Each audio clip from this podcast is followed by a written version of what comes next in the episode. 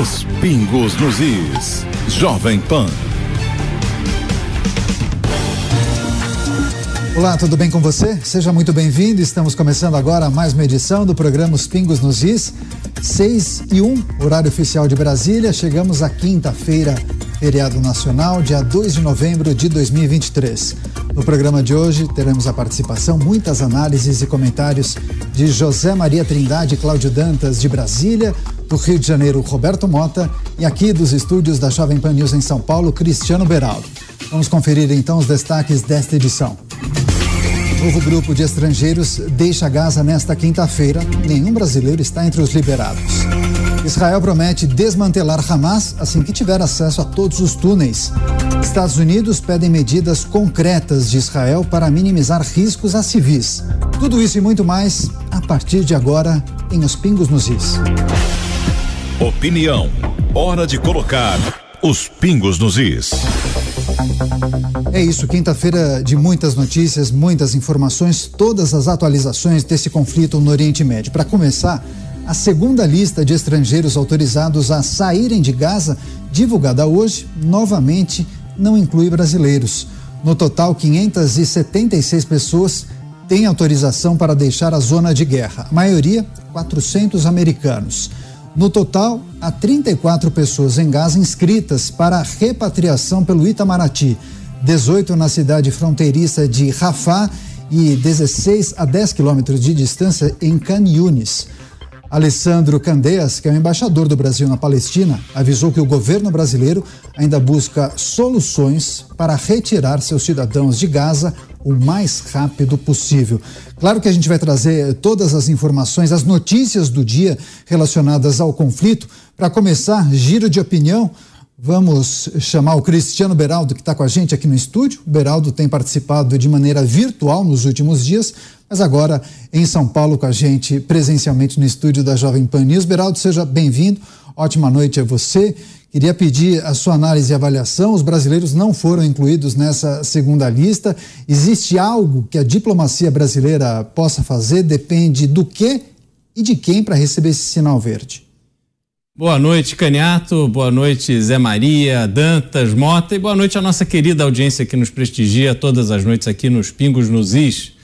Renato, é curioso que nós temos hoje no Brasil um governo que se mostrou muito próximo ao Irã. O Irã, a gente sabe, tem um papel fundamental no financiamento do Hamas, tem apoiado outros grupos a entrarem nessa guerra junto ao Hamas contra Israel. É uma peça fundamental de articulação. Mas, entretanto, o governo brasileiro está num esforço diplomático muito errático estava no mês passado na presidência rotativa do Conselho de Segurança da ONU, tentou emplacar um acordo de cessar-fogo, mas meio que aquele jovem jogador que entra pela primeira vez no campo para defender seu time tenta fazer um gol. Né? Não tinha nada de concreto. Veja a diferença nessa lista aí com os 400 americanos anunciados. Joe Biden pegou o avião, o Air Force One, foi até eh, Israel, conversou com líderes, articulou e tal, e está colhendo frutos. Do outro lado, temos aqui no país uma situação em que né, o, o, o presidente diz que vai tentar um contato com o líder é, para poder conversar com alguém do Hamas, para poder fazer cessar. Então, assim, é uma coisa assim muito simplória, numa situação extremamente complexa, numa situação extremamente séria. É realmente surpreendente a nossa falta de articulação diante de brasileiros que estão em risco já junto a, a, no ambiente dominado pelo Hamas, que é um grupo que tem interlocução com lideranças da esquerda brasileira e também tem influência do Irã, com quem o Brasil esteve conectado nas antigas administrações do PT. Pois é, daqui a pouco muito mais análises, a gente vai retomar esse assunto sobre a possibilidade de brasileiros deixarem a faixa de Gaza, mas antes a gente tem um convidado especial, o Alexander Manella, ex-combatente do Exército e formado em relações internacionais, a quem a gente agradece demais pela participação. Alexander, seja muito bem-vindo mais uma vez aqui à Jovem Pan News. Naturalmente, queria pedir sua análise e avaliação sobre esse momento do conflito, a ofensiva de Israel na faixa de Gaza. Recebemos a informação hoje que uh, os homens de Israel, os combatentes de Israel, já cercaram a cidade de Gaza. Só que, em paralelo a essa ofensiva, a gente tem observado muitas discussões no âmbito internacional sobre os ataques de Israel. Muitos entendem que seriam ataques desproporcionais e também tratativas para tentar evitar danos a civis ali naquela região. Diante disso, o que a gente pode esperar uh, do avanço das tropas de Israel em Gaza e o quanto essas discussões em âmbito internacional podem, de certa maneira, forçar Israel a mudar a estratégia? É, primeiramente, boa noite. Eu agradeço o convite e é, pego aqui a oportunidade para fazer um pequeno anúncio. Se você tem interesse em, na história militar de Israel, siga o meu canal no YouTube, Alexander Podcast. Agora, sobre a pergunta, sobre a análise da operação, é, eu digo o seguinte: de fato, é, Gaza é um dos terrenos urbanos mais densos no mundo e, portanto, o combate ali deve ser super metódico. Para quem não se lembra, no, nesse próprio ano da guerra da Ucrânia, a cidade de Bakhmut, os russos demoraram oito meses para tomar a cidade, foi um avanço muito metódico. Então, o que temos até agora? Que o exército israelense, vindo de algum, algumas eh, frentes, setores avançou, por exemplo, ali pelo norte de Gaza, pela praia, pelo nordeste e também pelo sul da cidade de Gaza. Cidade de Gaza, não faixa de Gaza, e pelo que sabemos até agora, já está já tá cercada a cidade de Gaza em si, cortado seu acesso ao sul. Porém, o problema pode ser o seguinte: um, a rede de túneis que tem por baixo de Gaza, que isso pode continuar abastecendo, e o exército israelense ainda não chegou vamos dizer, ao grosso, ao centro de Gaza, que é uma área bem povoada e pode-se é, esperar ali é, combates difíceis. Então, a estratégia do exército, o que está fazendo, e ao meu ver é algo bem inteligente, é um avanço bem metódico. Pois vejam bem, se fosse um avanço rápido, maciço, com muitas forças atacando em diferentes eixos ao mesmo tempo, é muito mais provável de é, haver baixas e caírem em armadilhas do Hamas. Só que o que está correndo é um avanço metódico, na qual é o que se, chama em inglês é combined arms, seja, armas combinadas, na qual a coordenação entre infantaria, artilharia, tanques e aviação. Então, um pequeno exemplo, é, nessa última noite, teve um pessoal do, da Brigada Golani estavam nos seus, é, nos seus veículos, transporte tropas blindadas e surgiram terroristas. Fizeram surpresas, então eles pediram para a aviação, né, para o pessoal que controla os drones ir lá e, e explodir esses terroristas. E muitas vezes, de fato, acontece. A infantaria é, visualiza um alvo, só que eles não têm armas para atingir esse alvo. Aí eles comunicam a aviação, que aí mandam ou caças ou drones e atingem tal alvo. Então, ao meu ver, isso que está ocorrendo é um avanço bem lento e metódico, e assim eu acho que deve ser. Alexander Manella, ex-combatente do Exército, trazendo a sua análise sobre esse momento do conflito no Oriente Médio. Alexander, a gente vai fazer um giro de perguntas, os nossos comentaristas também vão formular questões Sim. a você. O primeiro é o Roberto Mota. Mota, bem-vindo, boa noite. Boa noite, Daniel. Boa noite, Alexander. A minha pergunta para você é: como é que você vê, como é que você vê a reação da comunidade internacional, especialmente da ONU, em relação aos acontecimentos em Israel? Então, é, veja bem, eu acho que o historicamente o ponto fraco de Israel é justamente dar é, muita atenção para o que a comunidade internacional fala Pois a gente vê que os países, principalmente as potências, quando eles, quando eles querem fazer algo, eles vão e fazem. Não interessa a opinião da ONU, desse ou daquele ator. Quando lhes é conveniente, sim, eles falam em nome da ONU, da lei internacional, etc. Mas quando eles querem, vamos dizer, conquistar, invadir o país, ver, por exemplo, a Rússia na Ucrânia, os Estados Unidos no Iraque, etc., eles vão e fazem sem ouvir a opinião de ninguém. Mais uma pergunta, agora José Maria Trindade, em Brasília. Pois é, Alexander, muito boa noite. Boa noite, colegas aqui de bancada, boa e boa noite a você, que nos acompanha sempre aqui nos Pingos nos Is. Alexander, é, a, a, impressão que nós temos, e, e fazendo análise aí de, da cultura de Israel, é de que Israel está sempre envolvido em, em, em desenvolver tecnologias na área de, eh, de inteligência, eh, desenvolver também tecnologia na área de, de armamentos. O, qual é o motivo de Israel ser uma referência mundial exatamente nesta indústria, na chamada indústria da guerra, né? Na, na, na, na construção de armas, bé, de, de, de instrumentos bélicos, inclusive de espionagem. De onde veio exatamente isso? Claro, opa, boa noite. É, apenas um parêntese antes, eu, eu não sou, assim, eu, eu servi de 2002 a 2015, eu estive na operação de Gaza 2014, hoje em dia eu sou combatente da reserva, não ex-combatente.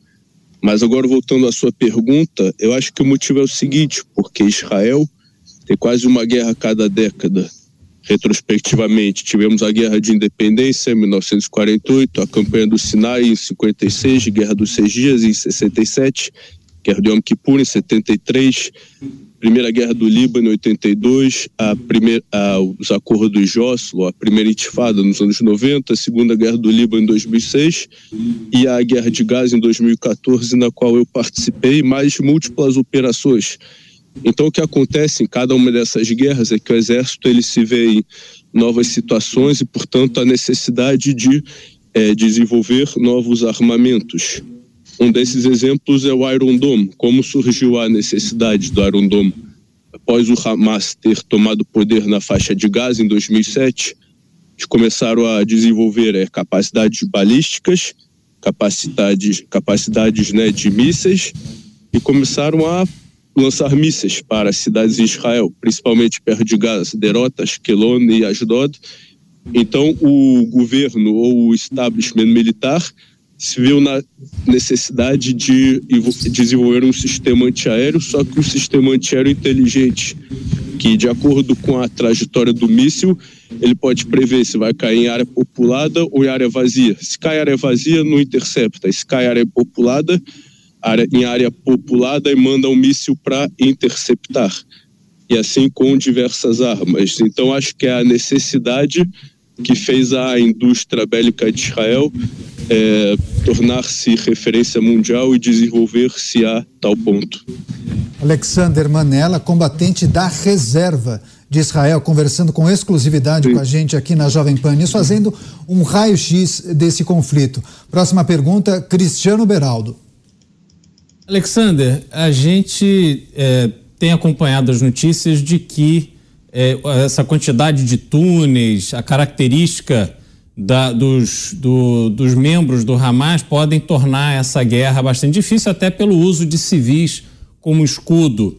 E a gente tem na memória o que aconteceu com os Estados Unidos na guerra do Vietnã, em que um exército bastante superior do ponto de vista bélico encontrou uma resistência é, inimaginável ali para os vietnamitas, né?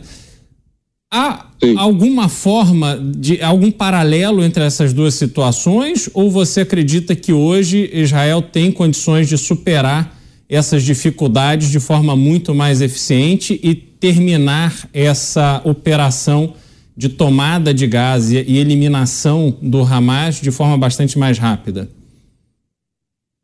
Opa, é, é, boa pergunta. Então, acho que tem, é, tem semelhanças e diferenças entre situação do, do Vietnã e Israel. Primeiro de tudo, é, é impossível você vencer uma guerra se você não sabe qual o objetivo dela, o objetivo político. Você fala, ah, eu vou atacar por atacar o inimigo, então não.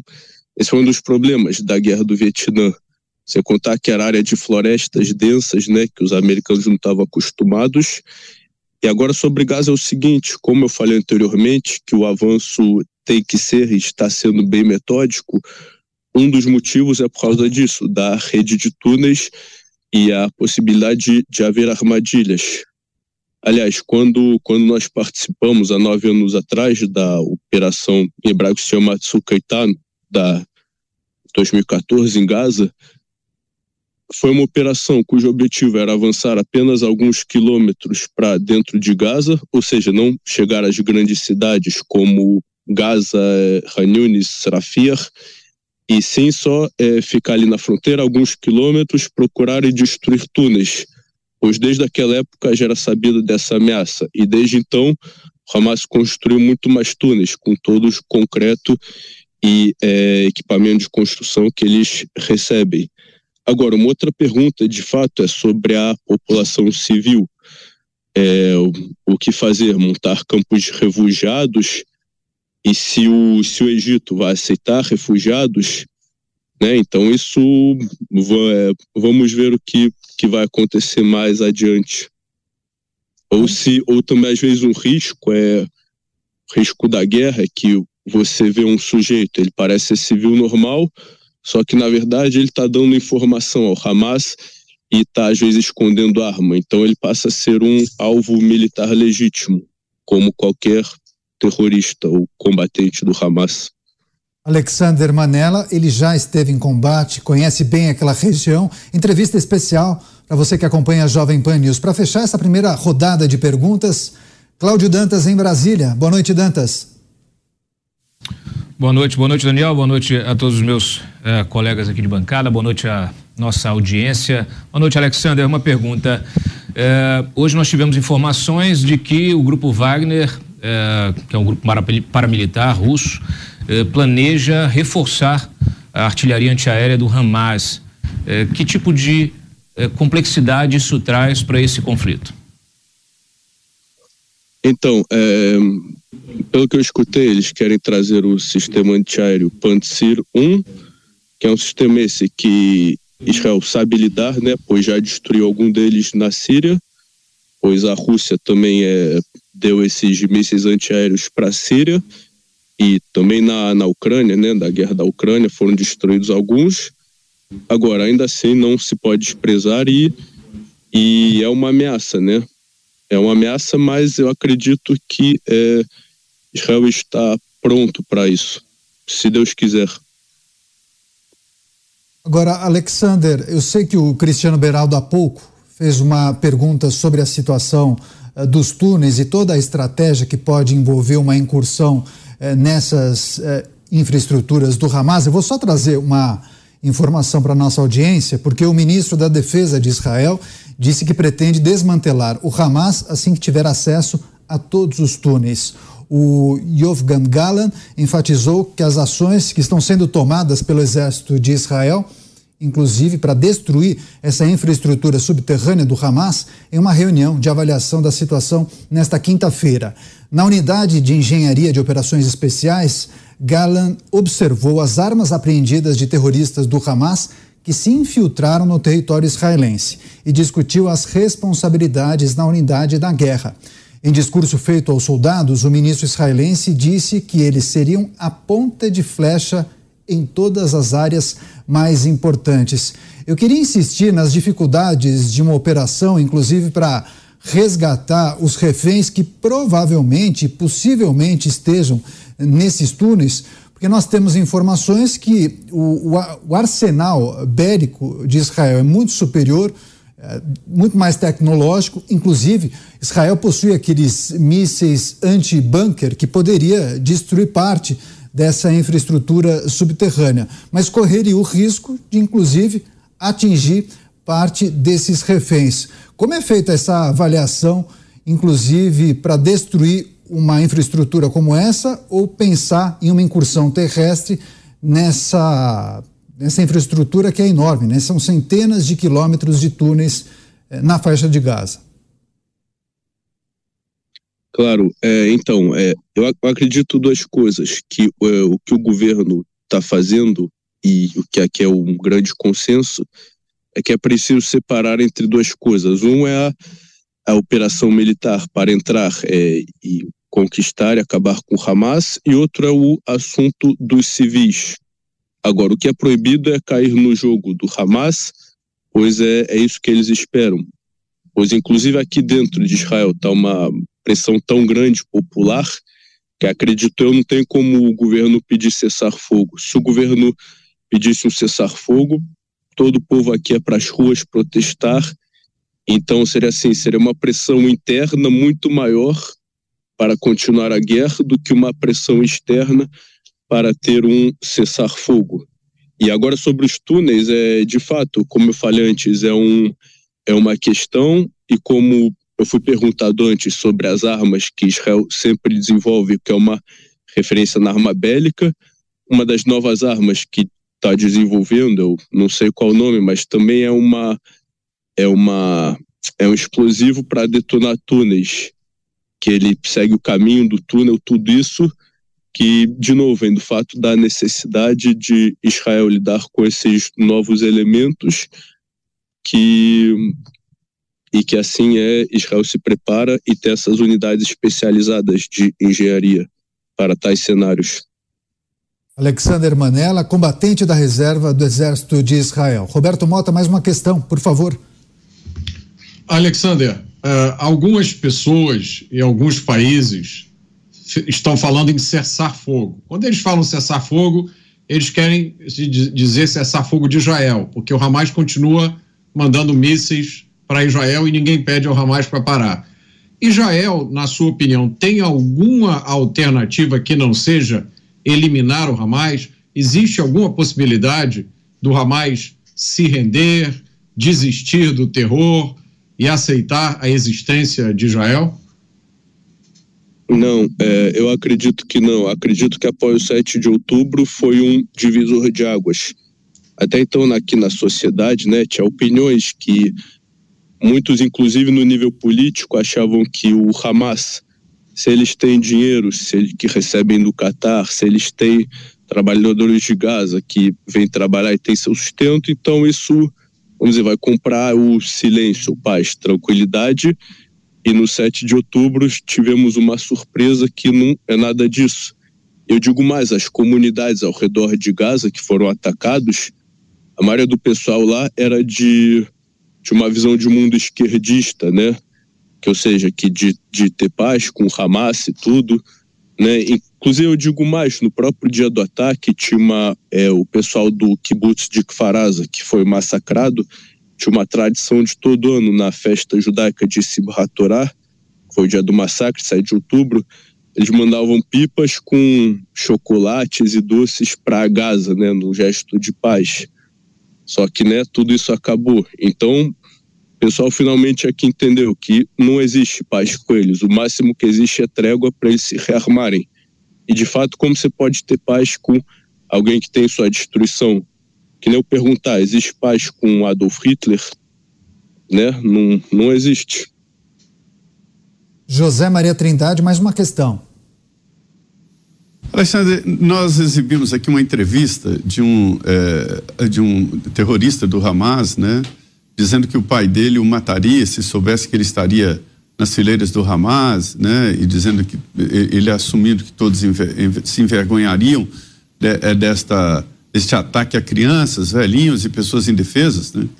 Queria te perguntar sobre é, como é que se dá esse recrutamento de jovens. Eu, eu sei que existem nas fileiras do Hamas é, pessoas de várias nacionalidades, inclusive, né? Como é que é esse recrutamento, essa busca de integrantes da, da, desse grupo terrorista? Veja bem, então, a, a educação em, em Gaza, desde, desde pequeno, ensina às crianças é, o ódio contra os judeus, dizendo que, vamos dizer, o seu, a, o seu maior é, sua maior conquista é se você mata judeus, se você mata soldados. E, assim, não, não só o Hamas, mas também na autoridade palestina, na Cisjordânia. Então, desde cedo, é ensino às crianças a odiar e, e, o pessoal de que é do Islã radical não é como se fosse uma obrigação religiosa você ir fazer guerra. Então é muito difícil, como, como, como eu falei antes, como é que tem, como é que você pode ter conversa com quem quer a sua destruição, né? Não tem, é difícil. É isso. Agora a próxima pergunta, Cristiano Beraldo. Alexander, a gente. Agora, é, é, é, claro que. Só um minuto. É, é, claro que pode ter um ou outro que lá dentro de Gaza, que é paz e tudo, mas acredito que a grande maioria é, tem a, opinião do Hamas e, e apoia o terror. Sim, pois não. Nós estamos assistindo já há quase um mês um volume imenso de mísseis sendo lançados da faixa de Gaza contra Israel. Nós temos agora a notícia de que o grupo Wagner é, enviaria equipamentos para o Hamas. A minha pergunta é como é que tanto equipamento e armamento chega até Gaza, tendo em vista que há uma fronteira ali entre o, com o mar e com o Egito. É, o monitoramento não pega esse fluxo de, de armamentos ou há alguma forma é, outra que faz com que eles consigam levar esses armamentos sem serem importunados? Opa, é, obrigado pela pergunta, né? Eu estava pensando nisso. Então, o que acontece, geopoliticamente falando, como a gente chegou no 7 de outubro?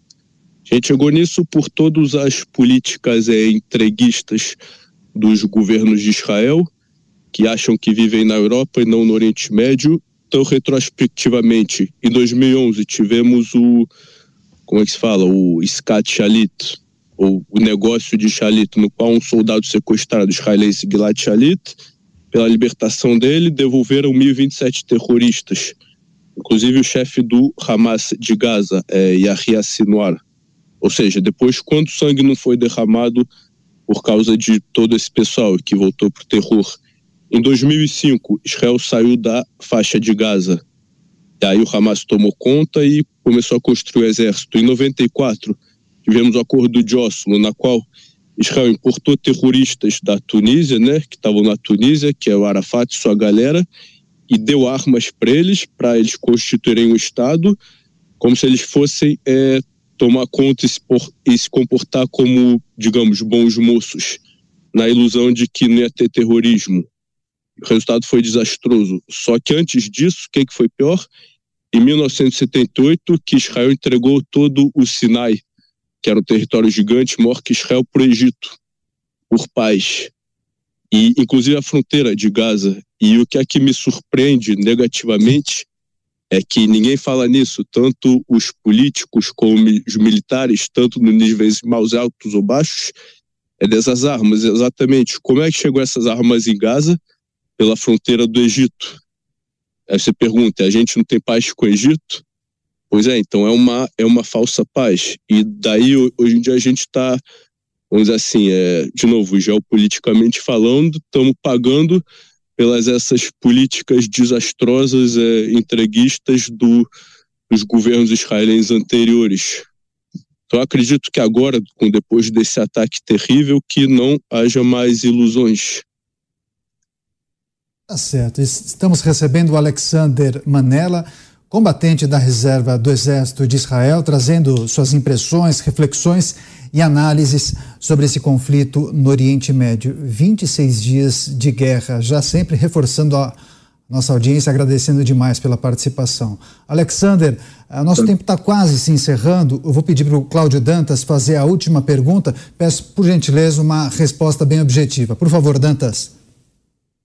Alexander, do ponto de vista estratégico, a gente é, vê esse cerco à cidade de Gaza, né? Você praticamente dividiu o território da faixa de Gaza entre norte e sul e a cidade de Gaza está aí então sitiada pelas forças israelenses.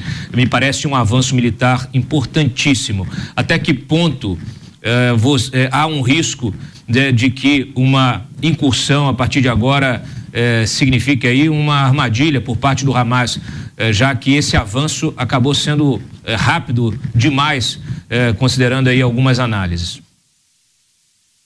Então, é, por até agora, a, o avanço ele foi relativamente rápido, porque foi, por enquanto, entre outras, mas principalmente pelo, pelo fator que ele foi nas áreas rurais. Então, agora, quanto mais é, é entrar em Gaza, na área urbana, na área urbana, eu acredito que vai ser um avanço mais metódico e lento ainda. E por último, eu quero dizer a todos vocês que estão com Israel, é, confiem em Deus, porque não será fácil essa, essa luta. Alexander Manella, combatente da reserva do Exército de Israel, conversando com exclusividade com a gente aqui na Jovem Pan News. Alexander, muito obrigado, viu, pela gentileza em reservar esse tempo com a gente, responder as nossas perguntas. Obrigado. Esperamos que você fique bem, fique em segurança e volte mais vezes para conversar com a gente. Grande abraço, até a próxima. Tá. Muito obrigado, agradeço a Jovem Pan. Um abraço, tudo de bom. Tudo de bom, até a próxima. Tem mais informação? Porque o secretário de Estado norte-americano Anthony Blinken disse hoje que pediria a Israel que tomasse medidas concretas nas suas operações militares para minimizar o perigo para civis em Gaza e apelou para evitar qualquer escalada de guerra na região. Ele também garantiu que os Estados Unidos estão determinados a evitar qualquer escalada do conflito entre Israel e Hamas. A gente vai trazer, claro, todos os ingredientes que envolvem esse conflito no Oriente Médio, tentando decifrar, explicar para você, traduzir o que está nas entrelinhas. Vamos trazer mais um convidado especial, o Gilberto Perelman. Ele é brasileiro que vive em Israel há 33 anos, mora em Ramat Gan, que fica no centro do país, a 10 minutos de Tel Aviv. Gilberto, muito obrigado pela gentileza. Seja muito bem-vindo aqui à Jovem Pan News. Muito obrigado a vocês pelo convite. Eu estou aqui realmente para esclarecer um pouco sobre a situação que a gente tem passado por aqui. Estou disponível para vocês aqui. Perfeito, excelente. Obrigado. Gostaríamos de saber, naturalmente, qual é a situação de momento, como foram esses últimos dias. Traz esse panorama para a gente você e sua família continuam reclusos, protegidos em casa? Conseguiu retomar algum tipo eh, de atividade e quais são suas impressões desse momento do conflito? Por favor. É, aqui é, eu moro próximo de Tel Aviv e no caso é o centro do país, onde a situação é mais amena, mais amena entre, é, mais amena entre aspas, né? Porque o país todo está sofrendo com tudo que está acontecendo mas mais na parte do sul e na parte do norte agora, com a Resbala tentando também mandar mísseis. Aqui, de um modo geral, é, a gente tem recebido mísseis quase todos os dias, pelo menos uma vez por dia. Tem dias que tem. Ontem mesmo teve três lançamentos de mísseis aqui para o centro, né? No caso, para Tel Aviv. E é, na hora que toca a sirene, todos nós temos que ir para o bunker, né? E aí a gente espera, né, 10 minutos, porque os antimísseis eles atuam e mas podem cair pedaços, né? Então a gente tem que ficar nos bunkers, as famílias se reúnem, né? Eu moro num prédio onde existem várias famílias e essas famílias elas se reúnem no bunker na hora que toca a sirene e todos nós temos que esperar e é uma tensão, né? Porque você está no meio do dia, você está fazendo as coisas normais que você tem que fazer, e aí toca a sirene e você tem que parar tudo que você está fazendo e, e sair correndo. Aqui no caso de Tel Aviv, a gente tem um minuto e meio para poder entrar dentro do bunker, né? Então, ainda tem bastante tempo.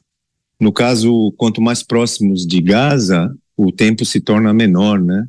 Então, as pessoas têm que correr mesmo para evitar de ter qualquer problema, né?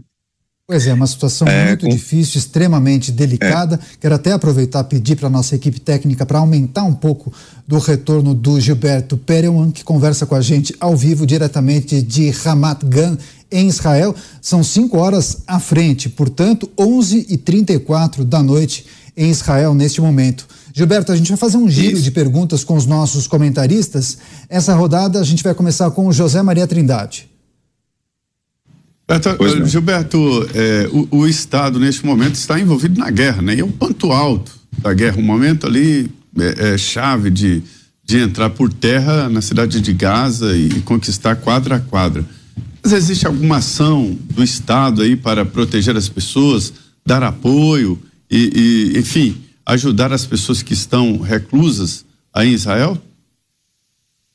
Sim, de um modo geral, aqui existe um órgão que ele é responsável por toda a segurança né, da, dos habitantes do país.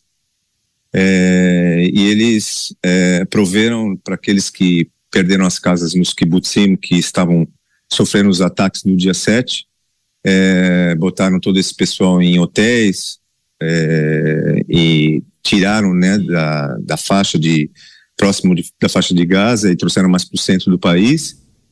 É, é uma situação horrível porque são pessoas que tiveram que perderam suas casas e fora que perderam suas casas, mesmo aqueles que não perderam acabaram tendo medo de permanecer num local onde pode haver bombas e tudo, né?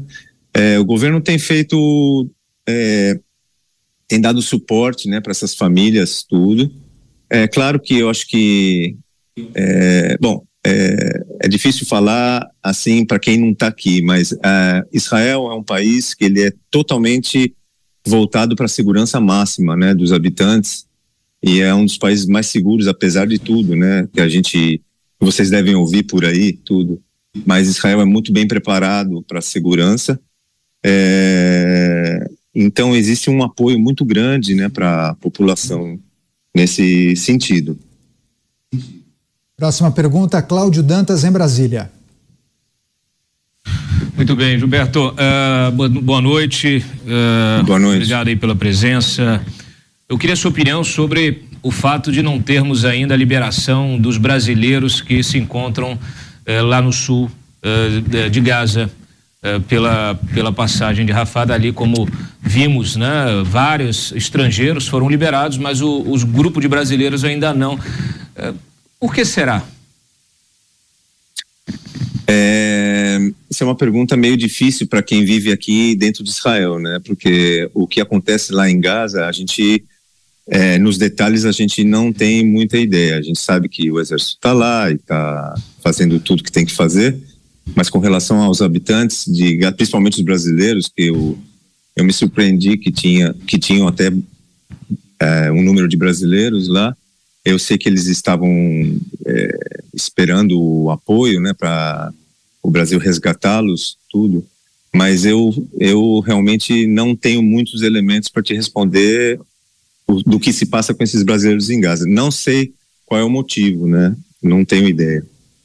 Gilberto Perelman, ele mora em Ramat Gan, conversando ao vivo com a gente aqui na Jovem Pan News. Pergunta agora de Roberto Mota.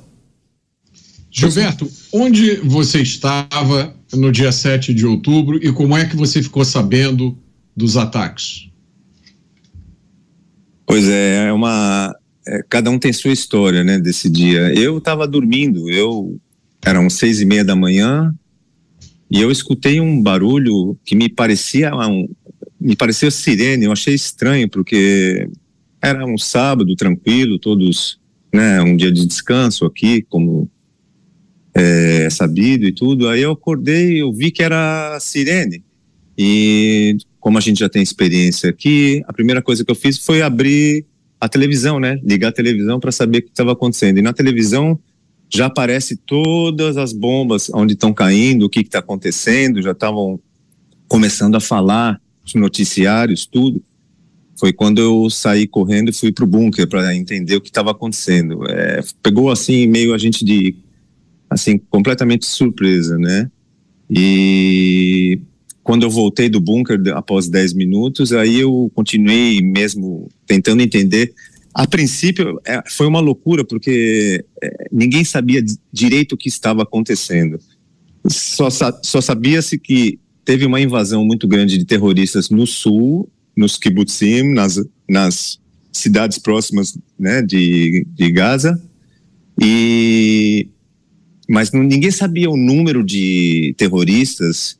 É, pegou meio de sopetão completamente. Foi uma coisa, um ataque surpresa mesmo, que deixou todo mundo assim atordoado. Demorou, demorei um tempo ainda para entender o que estava acontecendo e devagarzinho a gente foi mesmo aqui nas notícias, aqui ao vivo, ah, os repórteres conversando com as pessoas dentro do bunker e as pessoas pedindo ajuda para emissora para mandar o exército, para mandar para mandar a polícia, para mandar seja o que for, né? Quer dizer, eles utilizaram até o pessoal que estava dentro dos bunkers nos kibbutz, nos kibbutzim presos, né? É, pedindo para que ajuda para os repórteres para avisarem a, a, a, o exército, a polícia para virem ajudar lá. Quer dizer, foi uma loucura, né? Foi momentos de tensão absurda, né? E devagarzinho a gente foi entendendo que a, a proporção da história era, era uma coisa que nunca aconteceu aqui em Israel, né? Eu moro aqui, como vocês falaram, eu moro há 33 anos, já passei por algumas guerras, e mas o que aconteceu aqui foi uma coisa, uma coisa que é, não existe palavras para descrever esse ato. Eu nem falo de terrorismo, isso daí é uma coisa que é, é insana. É uma coisa que não, não, não tem palavras para descrever o que foi feito dessas pessoas. As pessoas entraram, essas pessoas, esses terroristas entraram, mataram qualquer pessoa que eles viram na frente, famílias inteiras, pai na frente de filho, filho na frente de pai, degolaram crianças, é, botaram crianças dentro do forno, é, queimaram as pessoas vivas. Quer dizer, foi uma atrocidade que é, não é humana. Quer dizer, não sei que tipo de, de animal faria uma coisa dessa, nem na natureza tem uma coisa dessa. Quer dizer, é, foi uma coisa horrível, horrível. Até hoje a gente está com um trauma muito grande do que tudo que está acontecendo, do que aconteceu, principalmente no dia 7, que se tornou um dia muito triste para nós todos que estamos aqui, eu acho que para o mundo inteiro, né?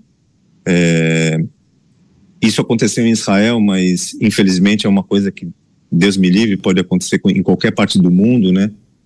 E a gente tem que ficar com os olhos bem abertos aí para para que isso não volte a acontecer. Nós, como os judeus, a gente nunca podia imaginar que ia ter um, um uma coisa parecida como o Holocausto que foi. Eu acho que foi pior ainda dessa vez. Pois é, Gilberto. Não dá para comparar, né? Mas é uma coisa que deixou a gente atordoado completamente. Pois é, a gente tem vários outros compromissos, mas eu quero agradecer muito a participação do Gilberto Perelman. Dá tempo de mais uma última questão, viu, Gilberto? Quem fará é o Cristiano Beraldo. Peço só objetividade na resposta, por gentileza. Você, Beraldo. Gilberto, boa pois noite. É, Boa como noite. é que está o. Existe algum esforço de reconstrução daquilo que foi destruído em Israel? Como é que está hoje a, a, dinâmica da convivência com o, as marcas do 7 de outubro? É, existe planos de, de reconstruir toda aquela parte onde foi é, demolida e foi queimada, claro. Mas agora Israel está completamente em focos em relação à guerra. A gente está determinado a acabar com Hamas mesmo. E é, todos os esforços estão sendo feitos em função disso. A reconstrução haverá com certeza. E acredito que vai demorar um pouco, mas é, em breve essas pessoas vão poder, se Deus quiser, voltar para as casas delas e tudo vai ser reconstruído e reformado, com certeza. Gilberto Perelman, a gente quer agradecer demais pela participação. Desejamos que você fique em segurança e certamente voltaremos a conversar em breve, tomar que em uma outra situação, um momento mais tranquilo. Um grande abraço e até a próxima. Muito obrigado a vocês por terem tido esse tempo comigo e poder esclarecer algumas coisinhas. Muito obrigado, espero que isso termine logo para a gente poder falar de coisas boas.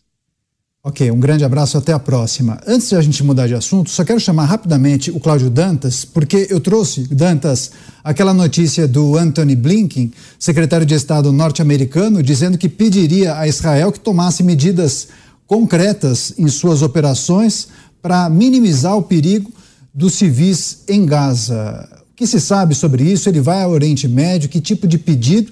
E como isso está sendo encarado? Porque muitos entendem que, dependendo do que for solicitado ou, ordenado por, por parte dos organismos internacionais, poderia ser um benefício, um bônus ao Hamas. Pois é, Daniel, o que acontece é o seguinte, não é só o Blinken, não. O Biden ontem, num jantar é, de, é, ali de de arrecadação né, para sua campanha de reeleição, ele pediu uma pausa humanitária. Olha só como é difícil, né?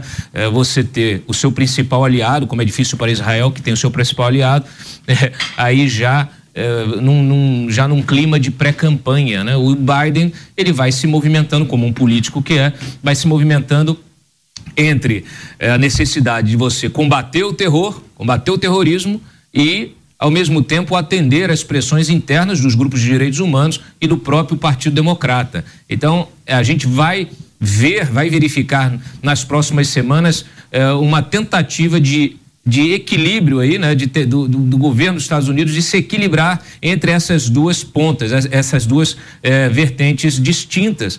Eh, e, naturalmente, isso deve impactar a política de Israel nesta contraofensiva. Esse é um dado importante para a gente ter no horizonte de análise aqui.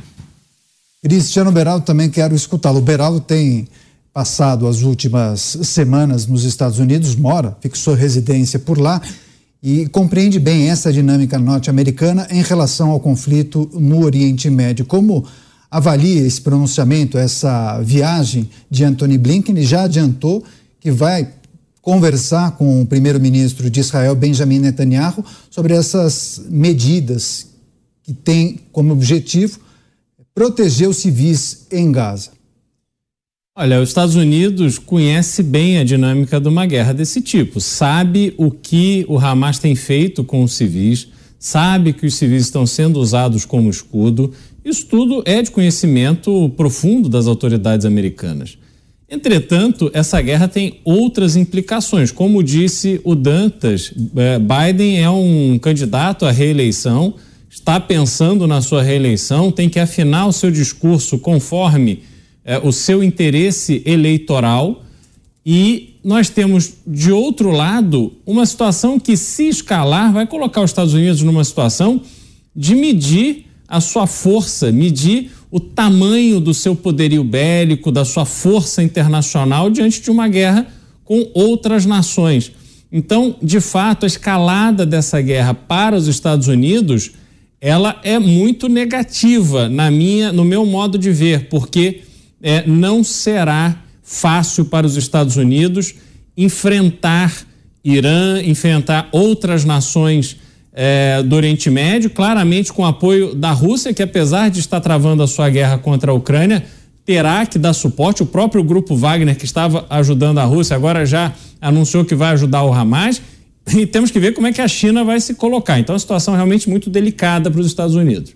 Roberto Mota. Mota, a pauta sobre os ataques de Israel e a necessidade de minimizar os danos aos civis naquela região.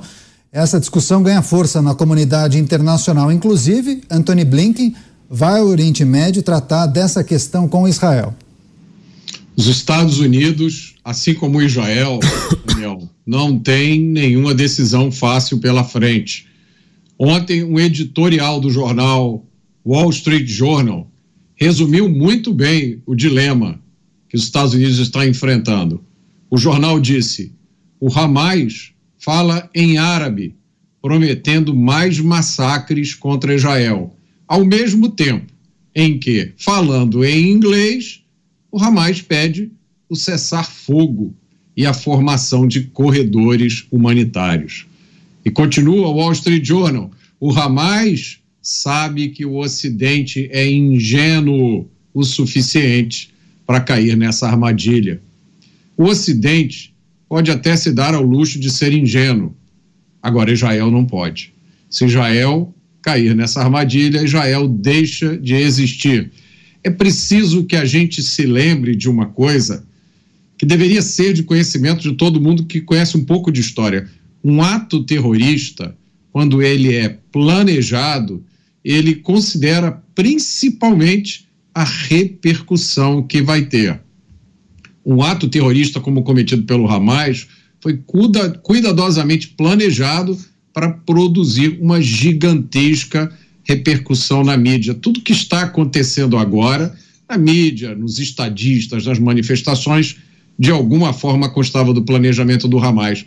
Inclusive, essa discussão sobre se Israel tem ou não o direito de se defender. Inclusive, as pessoas que caracterizam a defesa de Israel como sendo um ato de agressão. Hoje, os terroristas fundamentalistas fazem as coisas que o Hamas fez no dia 7 de outubro e que muita gente diz que não aconteceram, que não existem, que são invenções de propaganda. Eles fazem isso porque eles sabem que podem contar com parte é, do apoio do Ocidente. É um apoio suicida. Se a gente parar para pensar, o Ocidente não pode se dar ao luxo de ser tão ingênuo assim. José Maria Trindade, Zé, é possível conciliar o direito de Israel de se defender com a proteção de civis naquela região sem que isso seja um benefício ao grupo terrorista? É, está fazendo. É possível sim, está fazendo. É, eu, eu tive notícias, inclusive, de que Israel está tendo muito cuidado com isso. Inclusive, na incursão terrestre, né, junto vai é, caminhões com ajuda humanitária, com cuidados, com médicos, inclusive, né?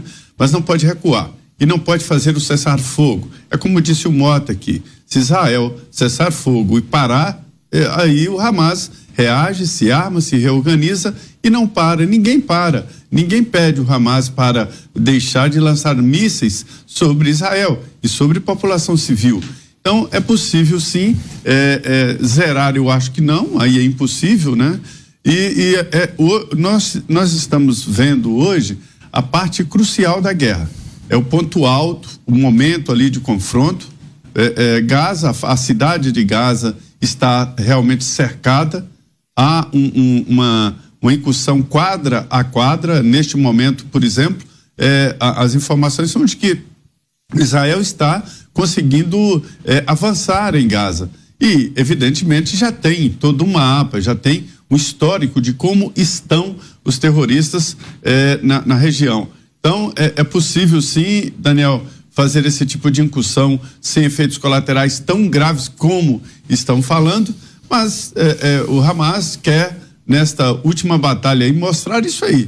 A, a ideia é usar os vídeos dos efeitos colaterais, fotos e tal, para dizer que foram massacrados, para dizer que foram injustiçados, enquanto é um, um ato de direito de, de, de defesa, de contra-ataque de Israel. Agora, o, melhor mesmo seria uma campanha internacional para que o Hamas é, depusesse as armas, se entregasse e aí a coisa seria resolvida rapidamente sem os efeitos colaterais. Nós não temos que comemorar a soltura de prisioneiros, de, de sequestrados. Nós temos aqui é, garantir que isso não aconteça mais na história do mundo e dizer que não nos sentimos aliviados. O que essas pessoas passaram no cativeiro, eles não vão esquecer nunca mais. Isso não acaba agora, isso continua na vida de cada um para sempre. Pois é, eu quero chamar agora a atenção das pessoas que acompanham a programação da Jovem Pan News, sobretudo aquelas que nos acompanham pela TV por assinatura e também pelas plataformas de vídeo. Nós temos imagens recuperadas há poucos minutos da faixa de Gaza. Ataques aéreos e também de artilharia muito intensos foram registrados na noite desta quinta-feira. A gente tem destacado o avanço das tropas israelenses por terra é, com reforço de tanques, blindados de última geração, pressionando os terroristas do Hamas. A informação que nós recebemos, inclusive, do general da tropa de Israel, Itzik Cohen, dizendo que as tropas de Israel já cercaram a cidade de Gaza. Porque quando a gente fala faixa de Gaza, é um território que compreende algumas cidades, alguns municípios. A principal delas se chama Gaza. E aí as forças de Israel já cercaram essa cidade que é a mais populosa. Os Pingos nos Is trazendo todas as informações do conflito no Oriente Médio. Estamos com imagens de bombardeios que aconteceram há pouco na faixa de Gaza, inclusive a nossa equipe de sonoplastia nos informando que os microfones acionados e a gente consegue perceber uh, a reverberação dessas explosões. Percebam.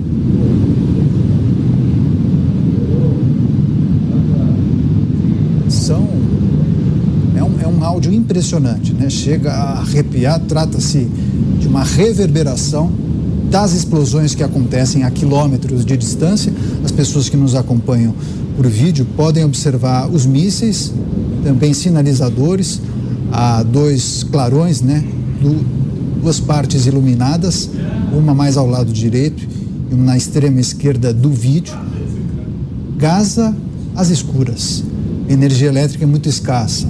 Poucos geradores funcionam, a situação é muito delicada, há pouco combustível, As informações preliminares indicam que, inclusive, o estoque do Hamas está chegando ao fim.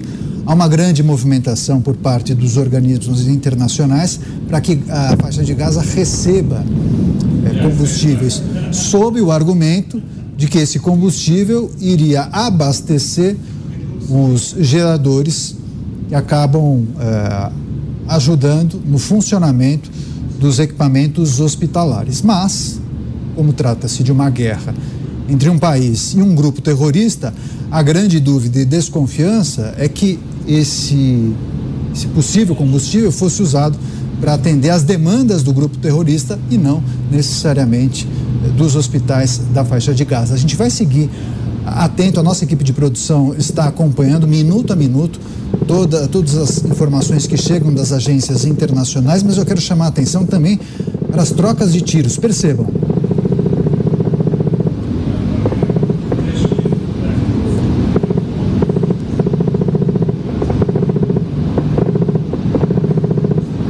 Impressionante. Além das explosões, percebemos também as trocas de tiros por terra como se fosse um jogo de tabuleiro, né, Beraldo? Israel avança a cada dia um pouco mais nesse território de Gaza, pressionando ainda mais os terroristas. Só que os terroristas têm uma alternativa, né? Eles podem se esconder, eh, fugir, se deslocar por meio desses túneis, centenas de quilômetros de túneis. Israel poderia, como você destacou há pouco, bombardear esses túneis, destruir todas essas estruturas porque tem equipamentos para isso, mísseis especiais. Só que não pode fazer isso de imediato, porque os reféns devem estar nessas estruturas. É um dilema, né, Beraldo? É um dilema. Agora a gente tem que lembrar, Caneto, que Israel tem a tecnologia do seu lado. E certamente, através de drones e outros tipos de artefatos que estão ali na faixa de Gaza, está conseguindo é, mapear tudo o que acontece, mapear aonde estão esses túneis, por onde eles percorrem. É, hoje existem, por exemplo, alguns artefatos que você joga, isso é muito usado em, em inspeção de dutos, são bolas de metal que vão é, é, enviando informação sobre tudo que encontram. E você consegue fazer com que esses artefatos percorram é, quilômetros e quilômetros passando informação para que você consiga mapear.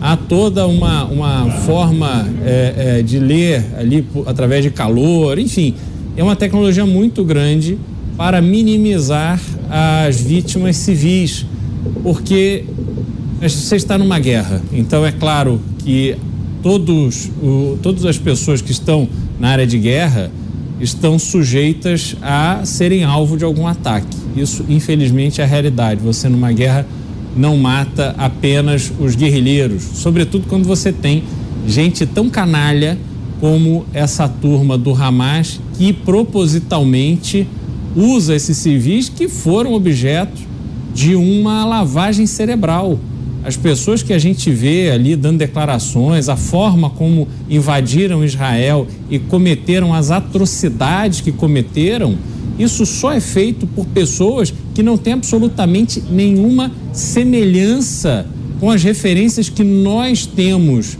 da vida, do que é a vida, do valor da vida. Essas pessoas, elas foram doutrinadas a matar, a eliminar, a celebrar a morte do outro, que é um oponente. E muitas vezes as pessoas nem param para pensar exatamente em que contexto os israelenses são oponentes, os ameaçam, colocam a sua vida em risco.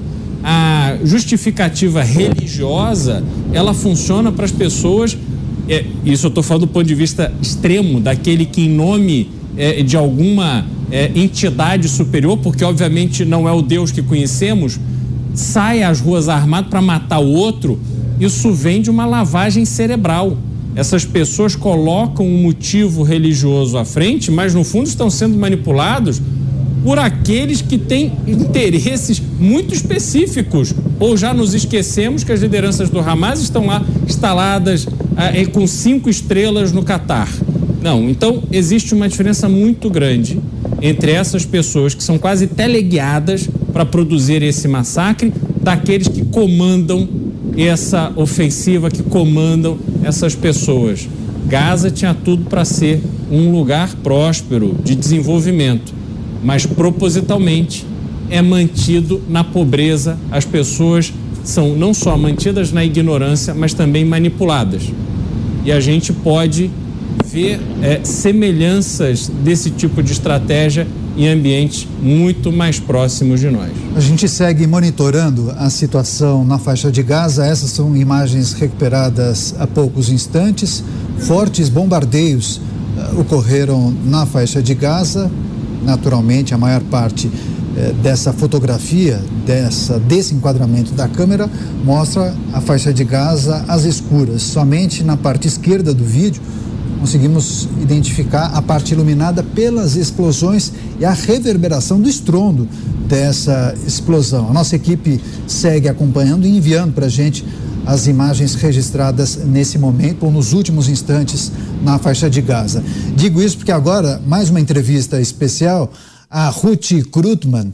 Ela está conectada com a gente, tem 65 anos, é farmacêutica e mora na cidade de Beersheba, que fica no sul de Israel. Ruth, seja muito bem-vinda. Obrigado pela gentileza em conversar é. ao vivo com a gente aqui na Jovem Pan News. Meia-noite e dois aí em Israel, cinco Meia horas à frente. Aqui em Israel, exatamente. Exato. É. é. um mês de conflito. Bom, é, é, primeiro eu agradeço a você sim, pelo sim, convite, claro. que é a segunda vez que eu falo. Claro. E de 15 dias atrás, que eu dei a outra entrevista, teve muita mudança aqui. É, teve a entrada é, pela terra lá no, na faixa de Gaza, Sim. que foi há uma semana atrás. E a consequência é que nós temos até hoje 19 soldados que morreram. É uma, é uma coisa muito triste ver crianças assim, 18, 19 anos, que eles vão para defender a gente e acabam morrendo na guerra. E com respeito aos reféns, vocês devem estar sabendo que tem assim mais de 200 reféns, conseguiram liberar alguns, mas ainda é muito pouco em comparação ao número né, de reféns que eles têm. Os ataques continuam. Hoje aqui em Bercheva teve é, umas quatro ou cinco vezes a sirena. E é uma vida assim um pouco como que eu vou dizer, a gente fica meio tenso né, o tempo todo, acaba ouvindo sirena, sem que seja sirena, qualquer barulho que você ouve na rua, na rua você pensa que é sirena, muda muito o comportamento do, do povo também. É, o povo não tem uma vida normal, né? É, eu, digo, eu, tenho que dizer para vocês isso, é uma coisa assim terrível. E eu não sei como é que nós vamos é, continuar, né? Tá difícil. A gente pensou que ia ser uma guerra como das outras vezes, mas dessa vez parece que a guerra vai ser longa. E temos que rezar, né? O que a gente pode fazer, né? Ruth Krutman, conversando com a gente ao vivo de Beersheba, cidade que fica a leste da faixa de Gaza. Então é uma cidade sul, que está é, bem sim, ao sul, sul de, Israel, de Israel, bem ao sul de Israel, mas na, na parte a leste da faixa de Gaza, se nós olharmos para o mapa Exatamente. de Israel. E é pela, muito próximo, inclusive. Pela distância, quando, quando tem alguma sirena, a gente tem um minuto para chegar no, no bunker. Então, um minuto, assim, nessas horas a gente vê que é bastante tempo, um minuto, para conseguir chegar no bunker. Perfeito. E é, Dona que Ruth, que Dona Ruth, difícil. perfeito. Os nossos comentaristas já estão em tela, eles farão, eles farão perguntas à senhora. A gente começa com o Roberto Mota. Dona Ruth, eu queria saber é, onde a senhora Isso. estava no dia 7 de outubro, como é que a senhora soube do que estava acontecendo em Israel? É, nós somos é, judeus religiosos e judeus religiosos eles guardam o sábado e assim a única coisa que a gente ouviu foi as sirenas sirenas todo todo sábado todo sábado sirena a gente passou aquele sábado no bunker é, assim não, não tinha muita muita condição de sair é, o tempo todo sirena Aí, quando acabou o sábado, que a gente ficou sabendo, né, as atrocidades que foram no Kibbutz Berry, foram naquela festa é, natural que teve, teve quatro festas, e tinha quatro mil pessoas, é, e coisas assim horríveis, horríveis. assim, é, é preferível não comentar o que, que aconteceu lá. É muito terrível. Próxima pergunta, Cláudio Dantas. A, a, mente humana não consegue entender o que aconteceu Sim. lá. Assim, não dá, não dá para acreditar. Cláudio Dantas, sua vez. Uh, Ruth, boa noite. É, você boa noite. acha que, diante uh, de toda a pressão internacional da ONU aí por uma suspensão uh, das hostilidades, um cessar-fogo humanitário, você acha que a sociedade israelense apoia esse cessar-fogo? Olha, vamos dizer assim, o cessar-fogo da faixa de Gaza é cessar-fogo contra os terroristas que guardam os habitantes como reféns também. Não são os nossos 200 israelenses que estão lá como reféns, toda a população da faixa de Gaza também são reféns dos terroristas. Então, eles se escondem dos hospitais, se escondem nas escolas. E é lógico que o mundo vê que Israel atacou uma escola, mas dentro da escola, debaixo da escola, tinha terroristas. Entende? A gente vive isso aqui, eu estou aqui quase 40 anos, a gente vive isso desde que começou o Estado de Israel, é uma coisa que não muda. Hoje teve um atentado, não sei se vocês é, ficaram sabendo, porque geralmente esses atentados é, que tem é, mencionam, mas é no Showmiron, um soldado que estava indo para casa, ele foi morto. Entende? Mataram ele, os terroristas. Ele estava dentro do carro, atiraram e mataram ele.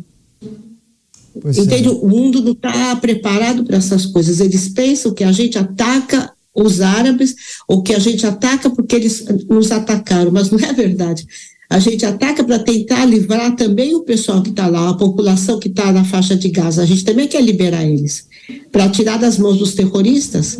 A Hamas é um grupo de terroristas que eles são assassinos.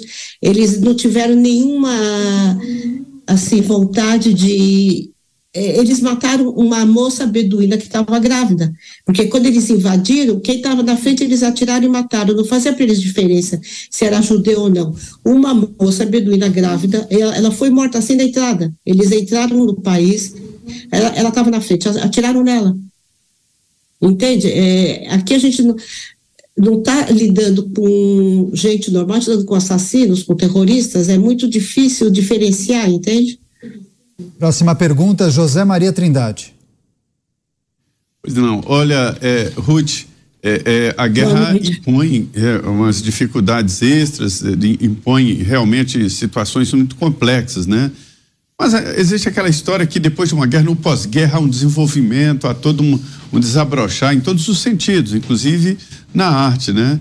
É, já existe por aí alguma possibilidade, algum, alguma ação é, que possa sinalizar, olha, a guerra será breve, nós vamos retomar a vida, ou ainda se fala em guerra longa e se fala em dias ainda de muita de muita tensão, inclusive em Israel, né? Que não param de chegar os mísseis de, da faixa de Gaza. Olha, vamos dizer, a, a, a, essa semana a gente teve ataque de, dos Yemanitas, que eles jogaram foguete no, na direção de Eilat. Eilat é o, o sul, sul do país totalmente, assim, é, já, já é, não é mais Israel, Eilat. Hoje teve ataque no norte pela Hezbollah. E aqui no sul pelo Hamas, entende? De todos os lados eles atacam a gente, não tem por onde escapar. E o país tem 10 milhões de habitantes e é um país pequeniníssimo, muito, muito, muito pequeno. E eles conseguem atacar. Pois é, parece... E a gente não tem, assim, nenhuma. É, a pergunta foi se a gente tem alguma é, ideia de quando que isso vai acabar. Não, não tem ideia de quando isso vai acabar. Eu quero só falar uma coisa para vocês, um, um comentário assim, claro, claro. parte. Eu, hoje, a essa hora, tinha que estar no Brasil. Há três meses atrás, eu comprei ingresso, que, é, ingresso comprei passagem, e eu tinha que ter chegado agora. Essa hora eu já estava no hotel. Por que, que eu não consegui viajar? Porque a gente teve que renovar os passaportes, e os passaportes são imprimidos no Kibbutz Berry, que foi destruído. Então a gente não pôde receber os passaportes, porque não tem outra tipografia que faz esse tipo de serviço. Então agora eles conseguiram retomar a tipografia, começou a trabalhar, e agora, se Deus quiser, eu vou conseguir receber o passaporte. É, é, dá para entender como é que funciona? É uma coisa assim muito complicada que é, não tem explicação, né? Como é que a gente ia saber que pessoas que trabalhavam nesse kibbutz 20 anos, eles iam vender é, a população do kibbutz para os terroristas? 20 anos eles trabalhavam lá. Então, o que, que eles contaram para Hamas? O nome das famílias, cada casa onde que ela era, como que a casa era, quantos quartos, quantas pessoas tinham naquela casa, quantas pessoas tinham naquela família. Então, quando eles batiam nas portas para assassinar as famílias, eles falavam até o nome da família. Sabiam que naquela casa, número 9, mora a família Cohen. Dá para imaginar uma coisa dessas? Eles estão, eu acho que pelo menos 20 anos eles trabalharam lá, e dois anos eles estavam planejando esse ataque, pelo menos dois anos. E na festa, como é que eles sabiam que tem 4 mil pessoas nessas festas? Que é festa que se faz é, na Teva, no ambiente aberto. São essa, essas festas que não sei se tem no Brasil, deve ter no mundo inteiro que os jovens principalmente vão, eles ficam lá ouvindo música, ficam cantando, ficam dançando, geralmente é três a quatro dias. Como é que eles sabiam onde era o lugar da festa, que tinham quatro mil pessoas nessas festas? Sim. E, sabe, terrível. Com certeza. Para fechar, a pergunta de Cristiano Beraldo. Dona Ruth, boa noite.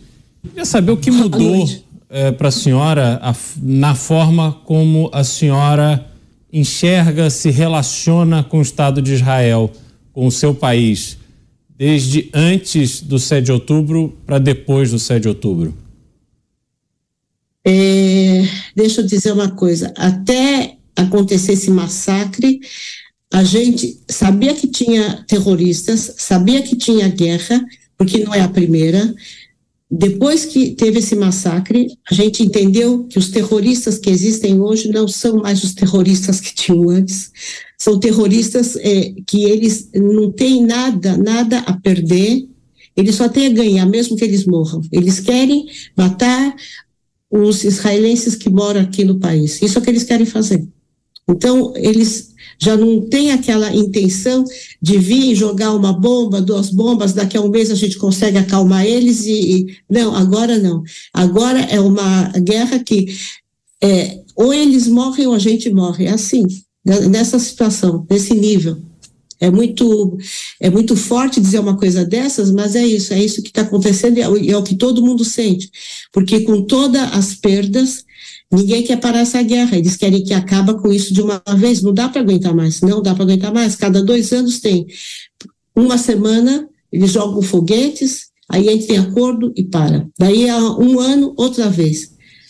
Agora tem que ser o fim, eles não podem continuar fazendo. Depois do que eles fizeram completamente, tem que acabar com esse pessoal totalmente. Eles não podem continuar vivos. Porque hoje eles matam os israelenses, amanhã eles vão matar os ingleses, vão matar os franceses, vão matar os alemães. É gente que não tem nada a perder, eu falo para vocês. Eles é, têm é, uma motivação muito forte de violência. Gente muito violenta. Ruth. Então, o mundo tem que abrir os olhos que o que está acontecendo aqui em Israel não é só de Israel, é do mundo todo. Ruth Krutman, conversando com a gente ao vivo da cidade de Beersheba. Dona Ruth, eh, desejamos Sim. que a senhora e sua família fiquem em segurança e certamente voltaremos a conversar muito em breve. Boa sorte a vocês e até a próxima. Obrigado, muita sorte, muita saúde para todos. É isso. Nós temos uma informação que está sendo apurada pela nossa equipe de produção e reportagem: ataque aéreo atingiu uma área residencial em Israel. Daqui a pouco a gente vai trazer os detalhes e também as imagens. Enquanto isso, a gente segue com as imagens recuperadas. Não são essas, essa na verdade da faixa de Gaza, mas eu quero é, privilegiar a audiência rotativa da Jovem Pan News, porque são imagens que foram registradas há poucos minutos. Intensos ataques aéreos e de artilharia na faixa de Gaza. A gente tem acompanhado o avanço das tropas de Israel. São imagens muito fortes, né? Mísseis e foguetes que são lançados ali naquela região, vários sinalizadores. é, mísseis de defesa, enfim, são imagens impressionantes e também o áudio, uh, o, o estrondo e a reverberação desses ataques. Quero só trazer um destaque e repercutir com os nossos comentaristas, porque Roberto Mota, a gente trouxe a informação que o exército de Israel acabou cercando a cidade de Gaza. Nesta quinta-feira, o primeiro-ministro de Israel, Benjamin Netanyahu, falou em ápice da batalha. Ele falou que as tropas de Israel estão justamente no ápice da guerra eh, do conflito. Não sabemos exatamente quais serão os próximos passos. Trata-se de uma estratégia guardada sete chaves, mas a gente tem observado o avanço dia após dia das tropas de Israel ali na faixa de Gaza. E nós conversamos há dois dias com o porta-voz do Exército de Israel, o capitão Rony Kaplan, que falava sobre três objetivos: desmantelar o Hamas, resgatar os reféns e proteger a população de Israel. Mota. Exato, Daniel. Eu conversei com alguns analistas nos últimos dias e esses três objetivos, para que eles sejam atingidos, provavelmente vai ser necessário, uh, muito, serão necessários muitos meses. Esses meses de operação devem ser de, de, eh, divididos basicamente em duas etapas. A primeira etapa é a que a gente está vendo agora, a entrada das tropas terrestres em, na, no, na faixa de Gaza, pelo norte, combates duros com o Hamas. Nessa etapa, os objetivos principais são neutralizar os locais de lançamento de foguetes do Hamas e libertar os reféns. Então, é uma etapa que provavelmente vai durar algumas semanas.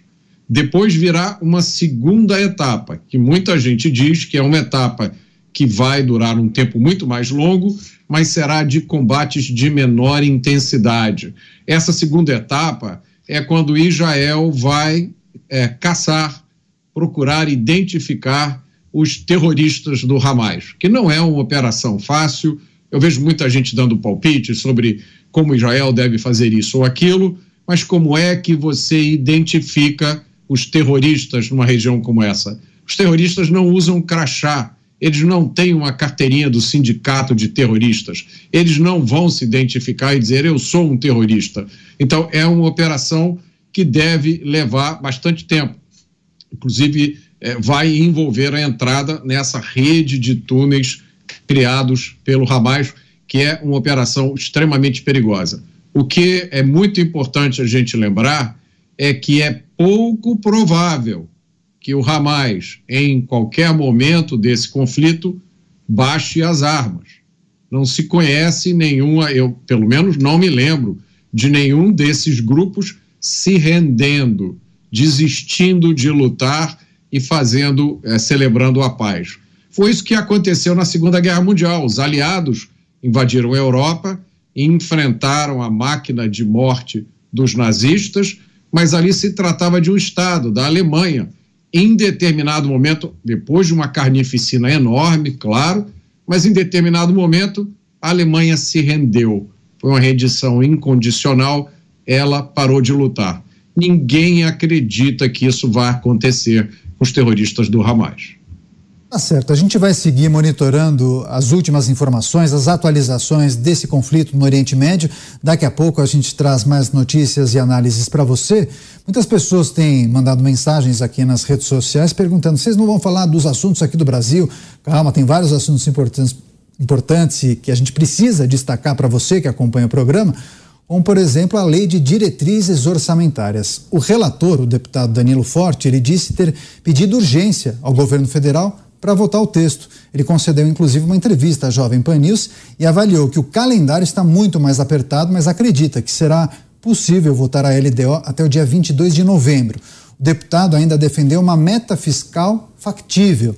Ele disse: a gente precisa ter um país de seriedade e esse momento requer muito isso, porque está em jogo a nossa credibilidade. O Brasil sempre foi um país bom pagador de dívidas, sempre conseguiu honrar seus compromissos. Agora a gente precisa fortalecer a base da economia com essa credibilidade e ter uma agenda de desenvolvimento. A gente não pode ficar estagnado. Não é ruim para ninguém dizer que está devendo ou que tem dificuldade financeira. O ruim é escamotear. Presidente Lula deve voltar a discutir a meta fiscal amanhã com seus ministros. Fernando Haddad deve apresentar novas propostas para gerar aumento de receitas em 2024. Se tudo for possível, ele decidirá pela meta zero. Vamos começar esse giro com o Cláudio Dantas em Brasília, que tem acompanhado essas movimentações, né, Dantas? Como avaliou essas falas de Danilo Forte? Acredita ser possível votar muito em breve a LDO? Bom, precisa votar, Daniel.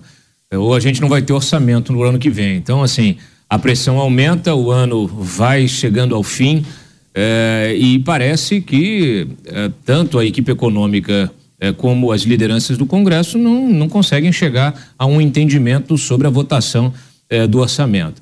Então, em meio a esse cenário, nós vimos aí a discussão sobre a meta fiscal, que não deveria ser uma discussão e de repente, em função da declaração do Lula, ela atravessou todos, todo o debate, toda a pauta econômica, inclusive a pauta, a própria pauta da reforma tributária, atravessou, atropelou, tomou eh, todas as atenções eh, e, naturalmente, isso eh, criou um desgaste, trouxe um desgaste ainda maior. Inclusive, com a, a redução da Selic, a ata do Copom foi analisada pelo mercado, há já um entendimento de que essa redução que aconteceu agora, ou ela será, ou essa dinâmica, essa tendência de cortes da Selic, ela é, será, é, vamos dizer assim, ela será reduzida, ou é, vai se configurando decisões menos técnicas e mais políticas por parte do Copom, que agora tem outros, novos integrantes, né? Cada vez o governo tomando mais conta aí do colegiado que decide sobre a redução da taxa de juros, da taxa básica de juros. Então, é um cenário é, bastante sensível, bastante complicado. É, o governo, tem muita gente no Congresso que quer gastar ano que vem, é um ano eleitoral, então quer garantir as emendas. O próprio Danilo Forte quer garantir as emendas. É, as lideranças todas, todos eles estão de olho nessas emendas, são bilhões de emendas que são utilizadas justamente para abastecer os currais eleitorais, fazer obra, fazer pavimentação, etc. e tal, e tudo isso é voto. Ao mesmo tempo, você também tem o governo querendo fazer o mesmo. Todo mundo tem interesse na eleição do ano que vem. É uma eleição importantíssima, talvez a eleição municipal mais importante da, da, do, dos, das últimas décadas. E todo mundo quer dinheiro, só que não tem dinheiro. A arrecadação está caindo, é, o governo quer expandir ainda mais a base tributária, tenta raspar de, é, é, recursos de todo jeito, mas a situação vai ficando cada vez mais complicada. Para piorar, justamente, se você não tem compromisso fiscal, você é, é, é, você manda para o mercado a pior imagem possível, você afasta o investidor e sem o investidor privado não dá para o governo, não dá para o Estado segurar toda, toda, vamos dizer assim, essa carga de investimento. Então, esse cenário aí bastante sombrio, eu espero que as nossas autoridades consigam resolvê-lo rapidamente. Pois é, em meio a essa situação difícil, né, Zé Maria? O relator da LDO disse que defende uma meta fiscal factível. Meta fiscal que foi tema de muitas discussões e análises ao longo dessa semana, por conta da fala do presidente da República e aquela entrevista coletiva com o ministro da Fazenda, Fernando Haddad. Será que Fernando Haddad vai eh, segurar, vai manter a sua ideia de defender a meta fiscal zero, zerar o déficit no ano que vem, Zé? Está, está defendendo, né? É uma meta que o próprio governo se colocou, uma meta que o governo prometeu e vem prometendo. E todos sabem que não dá para cumprir essa meta fiscal, porque é uma meta que se baseia em aumento de impostos. E o Congresso não está disposto a aumentar impostos. Virou palavrão, já conversei com alguns líderes dizendo: olha, é impossível. Agora, pensar em reduzir o custo da máquina, nem pensar. Essa fala do presidente Lula sobre não cumprir a meta soou como música para alguns líderes no Congresso Nacional. O ano que vem será um ano eleitoral, eleição de prefeitos e vereadores. O que eles querem é gastança, né? Mas para o mercado e para deputados coerentes e responsáveis, como é o caso do relator da LDO, o deputado Danilo Fortes, que é consciente, sabe o que está fazendo, não é bom gastar acima do que arrecada, porque significa que o Brasil entra em fragilidade absoluta. Isso vai aumentar e muito o custo da dívida. A dívida tem um custo, é que se pagar os juros e se aumenta a falta de credibilidade, se aumenta a instabilidade, aí é claro que essa manutenção fica muito mais cara. Então, assim, ainda há um debate forte, não há uma decisão. Lula vai conversar com os líderes e é a segunda reunião. Só que esta será mais técnica, técnica e mais objetiva com essa nova base governista. É, o que eu devo dizer é que Fernando Haddad, ele conversou com vários líderes, eu sei de pelo menos três. Conversou e vem falando, falou com o presidente da Câmara, com o presidente do Senado e recebeu o apoio. Como está funcionando? Alguns deputados que são mais liberais na economia, que acreditam no orçamento, acreditam no rigor fiscal, estão dando força a Fernando Haddad, que virou o novo queridinho da área econômica, né? Para que ele possa convencer o governo e convencer inclusive Lula de que não deve ficar falando em gastanças com orçamento custa sim curto. O Dantas falou que não falta dinheiro, que falta dinheiro, que não tem dinheiro. Tem dinheiro para 40 bilhões de reais em emendas parlamentares. É, os deputados estão rindo de orelha a orelha, 40 bilhões para administrar em ano eleitoral. Isso não, não é pouco, não. Não viu? tem dinheiro para todo mundo, Zé. É executivo quer dinheiro, o Congresso quer dinheiro, tá todo mundo querendo dinheiro e o dinheiro eu, é pouco. Eu ouvi de um prefeito, senhores, olha só, que ironia. Um prefeito veio aqui, como é tradicional, pedir dinheiro ao ministro. Sentou na frente do ministro, uma dificuldade danada para arrumar uma agenda e tal, e o ministro falou assim: olha aqui, vai no Congresso e pede esse dinheiro aí, que o Congresso está liberando dinheiro adoidado, para vocês terem uma ideia. Pois é, Roberto Mota, para atingir uma meta de déficit zero, é preciso cortar custos ou não gastar mais do que se arrecada. Será possível com essa gestão? É um teatrinho, Daniel. O nome da peça é Me Engana Que Eu Gosto. Acredita quem quiser. Nós entrevistamos hoje, aqui de manhã, o deputado federal Danilo Forte, relator da LDO. Há pouco mais de um mês atrás, ele alertou que o cumprimento dessa meta era inviável. Ele foi muito criticado por isso. Agora parece que ele tinha razão. Porque o primeiro requisito para você cumprir uma meta é você acreditar que essa meta é necessária. Não parece ser o caso do governo. É um governo que confunde propositadamente despesa com investimento. É um governo que acredita que basta sair gastando que o dinheiro aparece. E aí, parodiando alguns ativistas radicais, eu diria que se trata de um governo sem letramento financeiro.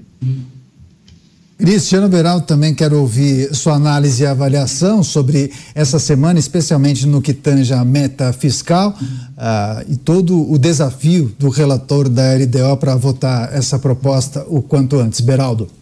Olha, tem um aspecto político, né? Eu, assim, se a gente olhar para a agenda parlamentar, a gente tem essa semana feriado, semana que vem, aparentemente não tem nenhum projeto do governo que será votado, na outra semana também feriado, então não vai ter expediente no Congresso.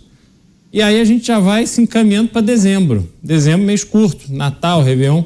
Então, a chance desses projetos do orçamento ser votado esse ano eu considero bastante pequena. E aí, ano que vem, continua valendo né, o, o, orçamento desse ano até que se vote o novo orçamento. Enfim, gera não só uma confusão, mas gera uma falta de, de força, né, uma demonstração de falta de força do próprio governo. Imagina, esse orçamento está sendo executado, foi votado pela legislatura passada, ainda no governo Bolsonaro. Então, dizer, não, não se vota orçamento desse ano, continua valendo uh, um orçamento aprovado por um Congresso completamente diferente. Então, essa é uma demonstração de como o governo está perdido, está fraco, essas manifestações que ele faz em relação ao déficit, Lula fala uma coisa, Haddad fala outra, isso mostra uma falta de compromisso. E o resultado disso é que a população vai ter que trabalhar cada vez mais, porque não tem alternativa. Para cobrir esse rombo, tem que é, é, é, arrecadar imposto. Vai cada hora vir uma novidade. E aí, coisas que foram ensaiadas, como a taxação do PIX e outras coisas, vão tomando corpo. Já taxaram as compras chinesas, que não era bem assim, que não vai taxar o consumidor, então tá aí, vai fazer uma compra aí num site desse chinês, tu vai ver o tamanho do imposto. Né? E aí tem um outro lado, Caniato, que é o lado prático do que o Brasil precisa. Veja, o Brasil faz fronteira com diversos países que tem acesso ao Oceano Pacífico. Imagina se a gente tivesse um sistema de rodovia, de ferrovia, uma integração real com os países da América do Sul. Se a gente tivesse aqui no Brasil rodovias confiáveis, amplas, sem esse monte de curva, que pudessem dar segurança para o motorista e agilidade no transporte de cargas, custo Brasil cairia. Seríamos mais dinâmicos, seríamos um país mais rápido. Se os nossos portos tivessem uma infraestrutura capaz de receber navios maiores. Vejam, hoje o Brasil passa por um gargalo. Nós dependemos do óleo diesel importado, mas no principal é, porto do Brasil, que é Santos, não temos mais tanques disponíveis para aumentar a importação, assim como Porto de Paranaguá e outros portos pelo Brasil. A gente vive estrangulado do ponto de vista da infraestrutura, a gente vive estrangulado do ponto de vista da, inflação, da, da, da, da educação, da segurança. E vocês acham que o dinheiro previsto no orçamento é suficiente para começar a resolver isso? É o exemplo que eu usei outro dia, Caniato. O governo disse que vai dar 90 milhões de reais para construir um presídio de segurança máxima no Rio de Janeiro, que é para ter cadeia para todo mundo. O estado do Alabama, nos Estados Unidos, está construindo um presídio de segurança máxima e está gastando 1,2 bi de dólar.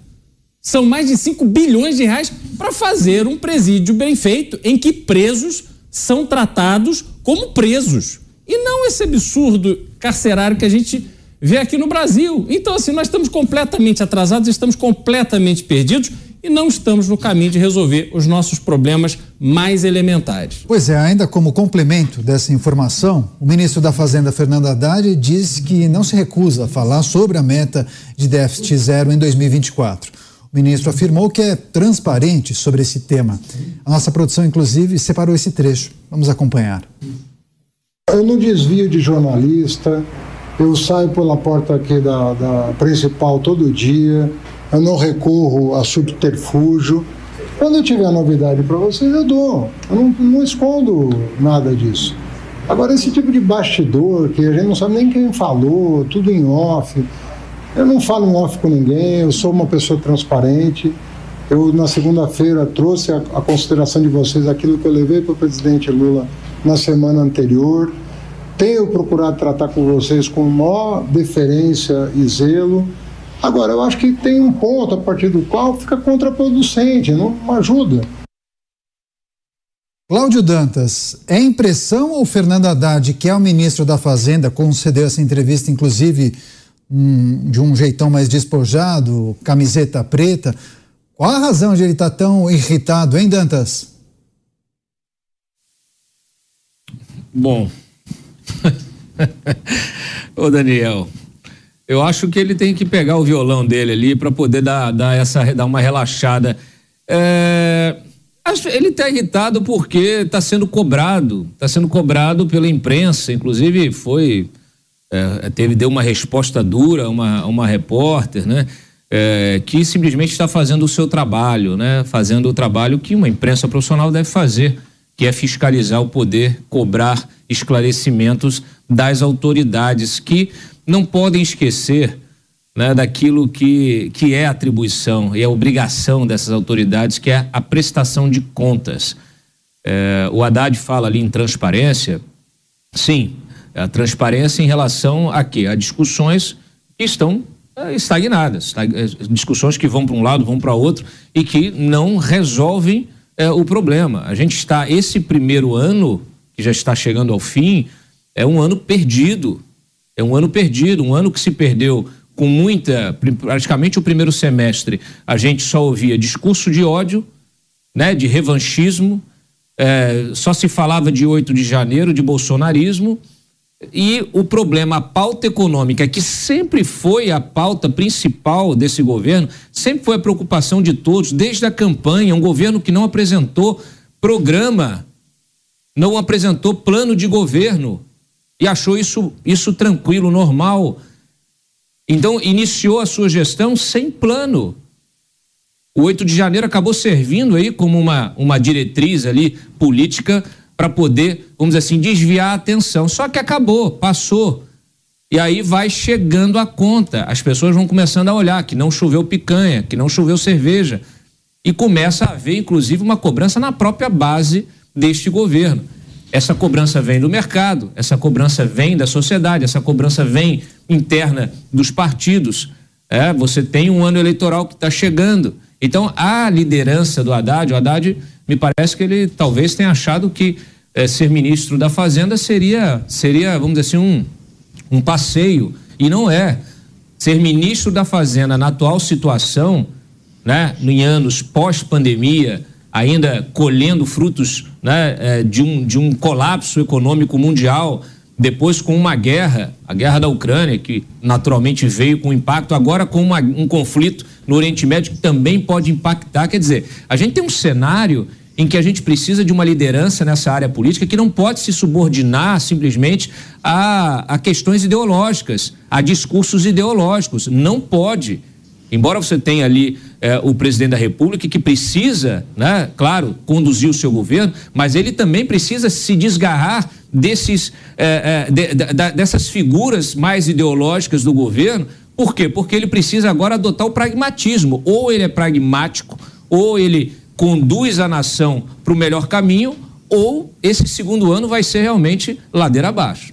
Pois é, agora José Maria Trindade, inclusive, tem um complemento a fazer. Agora, Zé, o fato do presidente Lula falar, comentar e tratar com os líderes partidários, dizendo que não tem o interesse ou o desejo de cortar absolutamente nada no orçamento de 2024, e sinalizando, inclusive, que pode rever a meta para para o próximo ano, isso deixou Fernando Haddad em uma situação extremamente delicada. Isso pode ter afetado, inclusive, a credibilidade de Fernando Haddad para com o mercado? Pois é, é constrangedora foi a tradução, inclusive, do relator, deputado Danilo Fortes, falando aí do, do, do ministro, né? É, olha só, é, Maquiavel diz que o rei deve sempre dizer a verdade, porque um dia ele vai ter que mentir. Então, esse é um dogma aí da, da gestão pública e principalmente de presidente da República e ministro da Fazenda. É, e essa entrevista aí, senhores, eu já estou acostumado a conversar sobre isso com ministros no dia a dia. Isso aí é chamada lavação de roupa. Isso tem que ser feito lá no gabinete, em off, ele dizendo: um ministro da Fazenda não pode dar entrevistas correndo e nos corredores, porque uma palavra dele mal entendida significa um reboliço na economia. Dólar sobe, bolsa cai, e assim, para consertar é impossível. Muita gente perde e ganha dinheiro num, num, piscar de olhos, exatamente numa palavra mal dada de um presidente da República ou de um ministro da Fazenda. É, o que vai acontecer? O deputado Danilo Fortes está organizando na comissão mista de orçamento, na votação de LDO, uma definição através de uma emenda lá na LDO ou mesmo uma mensagem nova do governo definindo a meta. Se o governo não fizer, a informação que eu tenho é que o Congresso está discutindo e vai definir isso. É o Congresso que tem que definir. Se o governo gastar a mais, vai precisar de autorização do Congresso. Se não, é pedalada fiscal. Lembra daquela história do impeachment da Dilma? Pedalada fiscal. Agora, o governo pode pressionar o Congresso e dizer: nós vamos parar, não vamos pagar salário, não vai pagar isso. Aí o Congresso vai ter que aprovar é, é a mudança de metas. Mas esse debate será na comissão mista de orçamento do Congresso. Mas tem um outro tema que é muito importante. Quer fazer um complemento rápido, Dantas? Você quero, levantou quero o dedo? Sim, porque se. Sim. É, por favor, por favor, sim, rapidinho. exatamente. É, é, não, só, só lembrando que assim, a gente está falando aí de, de, né, de o governo anunciou a retomada de obras inacabadas, é, o, o, fez promessas de reajuste para o funcionalismo, né, para a Receita, para a Polícia Federal, para funcionários da saúde, enfim. Tem uma série de promessas que estão aí, é, é, vamos dizer assim, contingenciadas. Isso vai cobrar o seu preço político também. É o que eu falo. É, que, a minha pergunta é: se abriu 200 bilhões com a PEC da gastança na transição, e esse dinheiro serviu para quê? Pois é. Inclusive, segura aí, Dantas, porque a Comissão de Constituição e Justiça do Senado se reúne na próxima semana para votar o relatório da reforma tributária. O senador Eduardo Braga, que é o relator da proposta, apresentou o seu parecer no último dia 25. Só que esse texto ainda pode sofrer alterações até o dia da votação propriamente. Braga declarou que existem 700 emendas, 700 emendas que foram apresentadas e não dá para dizer que tem um acordo. Ainda vai haver muita discussão por ser uma matéria com vários interesses. Se for aprovado na CCJ, o texto da reforma tributária segue para o plenário da Casa. Como esse texto sofreu alterações em relação ao que foi aprovado pela Câmara, a PEC vai precisar passar por uma nova análise dos deputados. Vamos começar esse giro com o Cristiano Beraldo. Beraldo, naturalmente a gente pôde discutir, avaliar e trouxemos inclusive vários especialistas que enalteceram a movimentação dos parlamentares e, no conjunto da obra, vários elogiaram a reforma tributária. Agora, uma proposta que vai sofrendo várias modificações nessa tramitação, muitas emendas apresentadas, é, uma exceção para um setor aqui, uma outra exceção para um setor acolá. Isso acaba desfigurando a ideia da proposta. Pode acontecer de essa reforma não servir para absolutamente nada? Claro que pode, até porque a minha leitura é que uma reforma tributária sem a reforma administrativa, ela vai ser pouco eficiente, porque a gente precisa restabelecer o propósito do Estado no Brasil. Você tratar somente da arrecadação quando você tem uma máquina pública imensa, gigantesca, com vários espaços para indicações políticas. Ora, a gente fica conversando com é, é, pessoas aí, caciques políticos, pessoas que estão em cargos de prefeitura, governo, e o papo é sempre não, ó. Para um não sair candidato, o outro ofereceu, o prefeito ofereceu dois mil cargos aqui, o outro ofereceu mil cargos. Quer dizer, dois mil cargos? Gente, não há reforma tributária que banque um Estado tão inchado e ineficiente como esse. A gente precisa tratar do Brasil como um todo. E aí, quando você tem o esforço da reforma tributária como foi feito, e aí na sua tramitação tem o peso do interesse eleitoral de cada um dos parlamentares, o peso do interesse do lobby daqueles setores que apoiam. Daquele... Como é que você vai ter um resultado realmente firme, capaz de transformar o Brasil e tornar o Brasil um país mais atraente para investimento? Que é disso que se trata. Se a gente não aumentar a base de atividade econômica, não tem país que dê certo. Então, realmente é desanimador a gente ver que provavelmente caminharemos para uma reforma tributária com uma série de exceções e muito pouco eficiente. Pois é, os nossos outro, outros comentaristas farão análise sobre a reforma tributária. A gente tem que fazer um rápido intervalo, compromisso comercial. Daqui a pouco a gente volta, inclusive tratando de um assunto em relação à reforma tributária que mexe com o seu dia a dia. Então fique com a gente aqui em Os Pingos nos Is. Até já. Os pingos nos is. Jovem Pan.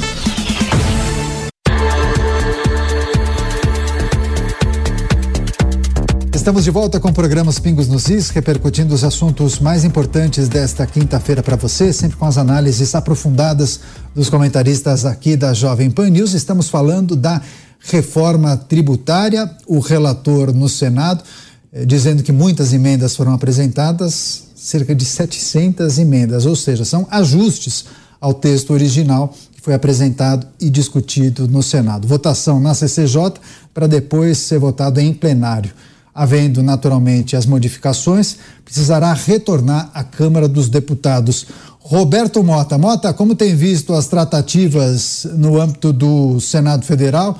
o trabalho do relator e essa possibilidade de abertura de muitas exceções para beneficiar alguns setores, digamos, estratégicos. Só que muitas exceções acabam fazendo com que se perca a efetividade de uma reforma de fato, né? Exato. Vamos lembrar rapidamente, Daniel, o que é que a gente já sabe sobre a reforma tributária. A gente sabe que não houve tempo para que os deputados lessem e entendessem o projeto na Câmara. A gente sabe que ela foi votada em dois turnos com velocidade recorde. A gente sabe que a velocidade de liberação. Anos. Oi? 40 anos. A, a reforma a... demorou 40 anos em debate. Pois é. A, a, a, necessidade da reforma. Quer dizer, não essa, não esse texto. Esse texto foi aprovado em horas. Ele, a maioria dos deputados não teve chance de ler e entender. A velocidade de liberação das emendas que facilitaram a aprovação também quebrou todos os recordes. O que mais que a gente sabe? Está sendo proposto um imposto sobre valor agregado duplo, o que é uma jabuticaba brasileira. Nos outros países é um IVA só, aqui são dois. Tem o IBS, que é estadual e municipal, e o CBS, que é federal. A gente sabe que tem vários estudos que apontam que vai haver um aumento da carga tributária. A gente sabe que tem um tal de conselhão que ameaça ferir o pacto federativo e que é um instrumento de centralização de poder. Ou seja, a gente sabe muita coisa que indica que pode ser uma reforma que vai ter o efeito contrário ao anunciado. E agora está com o Senado a responsabilidade de evitar que isso aconteça. Quando você falou jabuticaba e o IVA, o IVA dual, o Dantas coçou a cabeça aqui e torceu o nariz. Dantas, jabuticaba, concorda com o Mota? Concordo. Essa, olha, esse texto, é, primeiro que assim, você precisava simplificar o sistema tributário. Era, era, era, era muito mais é, simples, né? Você fazer uma reforma, inclusive poderia fazer a reforma por etapas, como o Guedes vinha propondo. É, e era, uma, e era, era o, o melhor encaminhamento, porque você faz uma análise de texto de um texto menor por lotes. É, esse texto pode ser é, melhor avaliado justamente é, pelo legislativo, é, pela sociedade, e você aprova isso, coloca em vigor e pronto. Mas quando você faz um, uma enciclopédia, e aí com exceções, toda hora um, um setor pressiona para exceções, 700 emendas. Imagina quem é que vai ler, qual é, qual é o deputado que vai ler as 700 emendas que foram incluídas nesse texto quando ele voltar para a Câmara. E, e, o próprio. E o próprio foram 700 apresentadas. Né? Apresentadas, sim, mas o, o, o, elas foram abrigadas ali. O Eduardo Braga, inclusive, o Eduardo Braga, inclusive, ele, ele, ele mexeu tanto no texto que a Febraban teve que vir aqui pedir para ele inverter lá uma, um entendimento que ele tinha é, tido, que ia fazer, é, impedir que o custo de financiamentos, o custo do dinheiro, né, dos financiamentos que são feitos pelos bancos, não baixasse mais. Quer dizer, é uma lógica inversa aquela que havia sido, inclusive, aprovada pela Câmara. Ou seja, é uma bagunça. Ninguém nem mais sabe o que está fazendo. Então, assim, é, é, é inacreditável o que a gente vê acontecer. Agora, com mais exceções, o IVA já vai começar com uma alíquota ainda maior, vai ser a maior do mundo. E aí você vai ouvir né, é, argumentação de que não, mas fiquem tranquilos, não vai aumentar a carga tributária, na verdade vai baixar.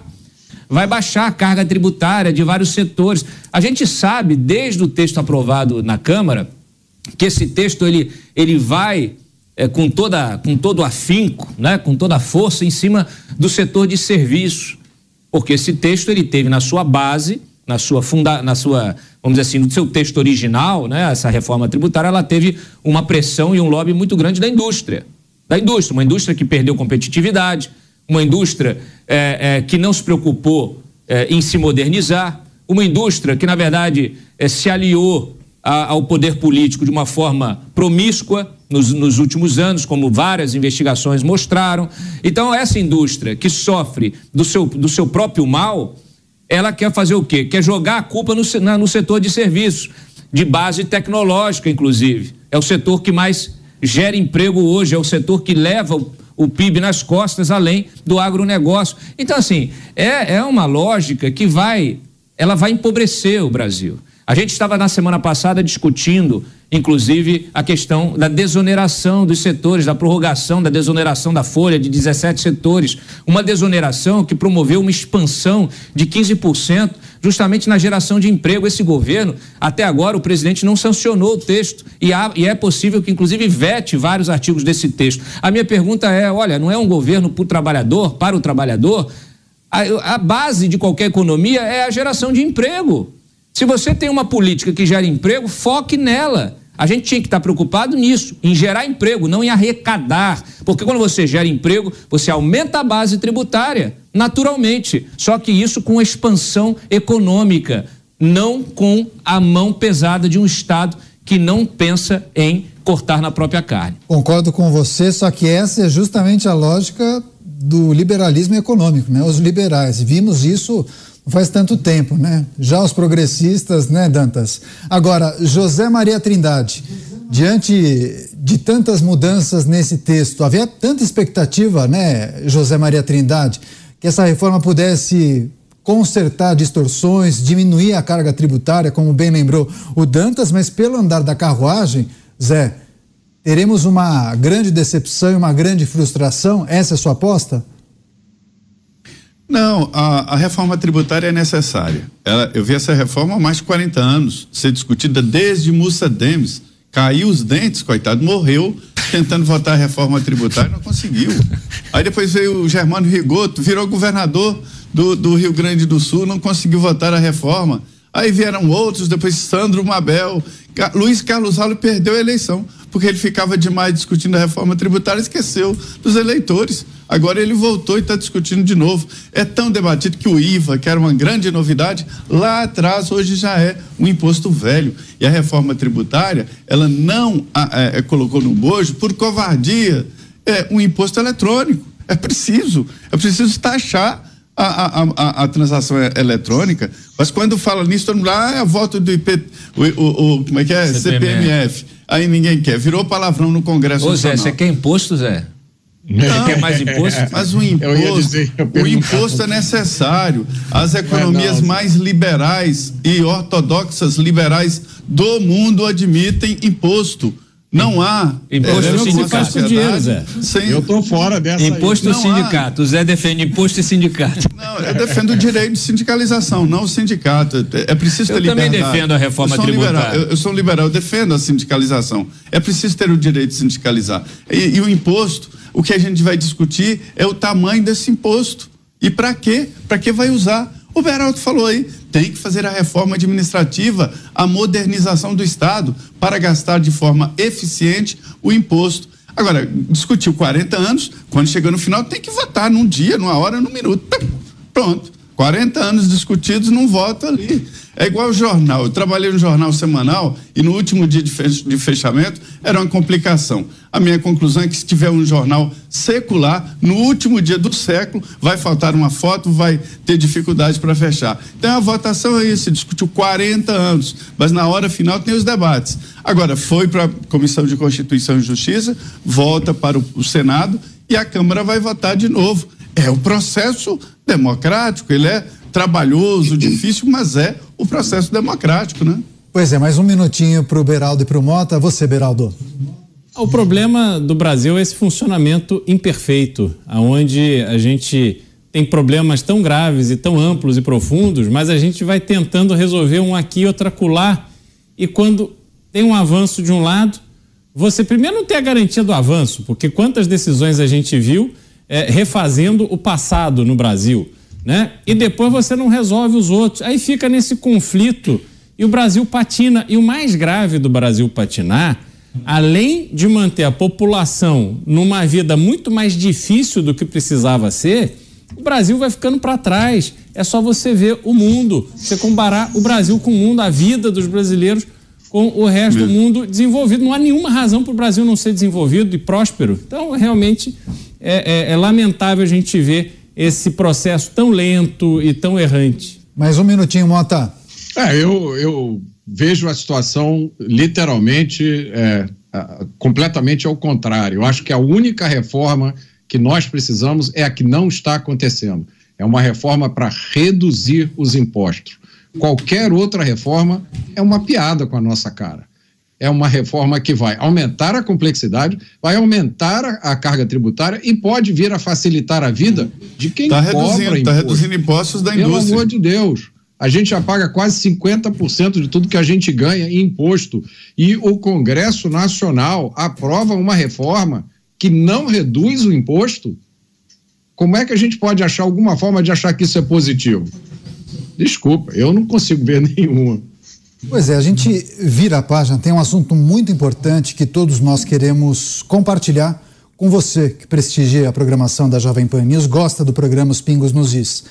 Porque a justiça determinou que a campanha do Sleeping Giants contra a Jovem Pan é abusiva. Os desembargadores foram unânimes na decisão. Vamos acompanhar todos os detalhes em uma reportagem especial da Letícia Miyamoto. Os acórdãos publicados nesta quarta-feira consideram ilegal a campanha de difamação do Sleep Giants Brasil contra o grupo Jovem Pan de Comunicação.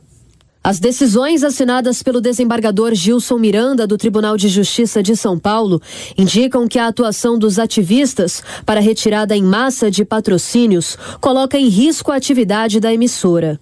Em uma das decisões, o desembargador alerta para o risco que a retirada em massa de patrocínios pode causar às atividades de uma empresa de radiodifusão. O magistrado alerta que não pode ser ignorada a possibilidade de o sufocamento econômico atingir um ponto sem retorno. Com isso, o desembargador determinou que o Sleep Giants cesse imediatamente a campanha de desmonetização ou qualquer outra semelhante contra o grupo Jovem Pan. O documento estabelece ainda uma multa de 5 mil reais por cada postagem que o Sleep Giants fizer contra a empresa. Uma outra ação, também deferida na última segunda-feira, reverte uma decisão que suspendia o processo movido pela Jovem Pan contra os ativistas. Na ação, que agora foi retomada, o grupo de mídia afirma que a campanha dos ativistas é ilegal, já que ofende a reputação e a imagem da empresa. Neste caso, o desembargador justifica, aspas, vale dizer mesmo que houvesse alguma prejudicialidade externa, não há razão para paralisar todo o curso de um processo de conhecimento, que, ao que consta, ainda nem sequer passou da fase postulatória. Fecha aspas. É isso, quero agradecer demais a participação dos nossos comentaristas de Brasília, José Maria Trindade e Cláudio Dantas, aqui dos estúdios da Jovem Pan News em São Paulo, Cristiano Beraldo, que ficará com a gente nos próximos dias. Valeu, Beraldo. Do Rio de Janeiro, Roberto Mota, grande abraço a vocês. Estaremos juntos nesta sexta-feira em mais uma edição de Os Pingos nos Is, mas a gente tem um recado para você, hein? Você quer ficar bem informado? Acesse jp.com.br. Lá você tem todas as notícias do Brasil e do mundo, várias colunas interessantes, importantes de opinião escritas por especialistas e os assinantes têm acesso a conteúdos exclusivos.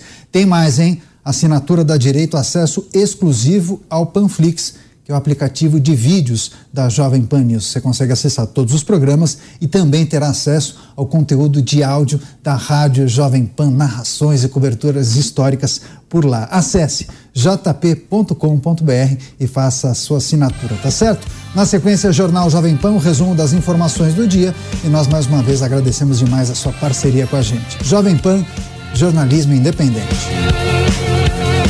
A opinião dos nossos comentaristas não reflete necessariamente a opinião do Grupo Jovem Pan de Comunicação.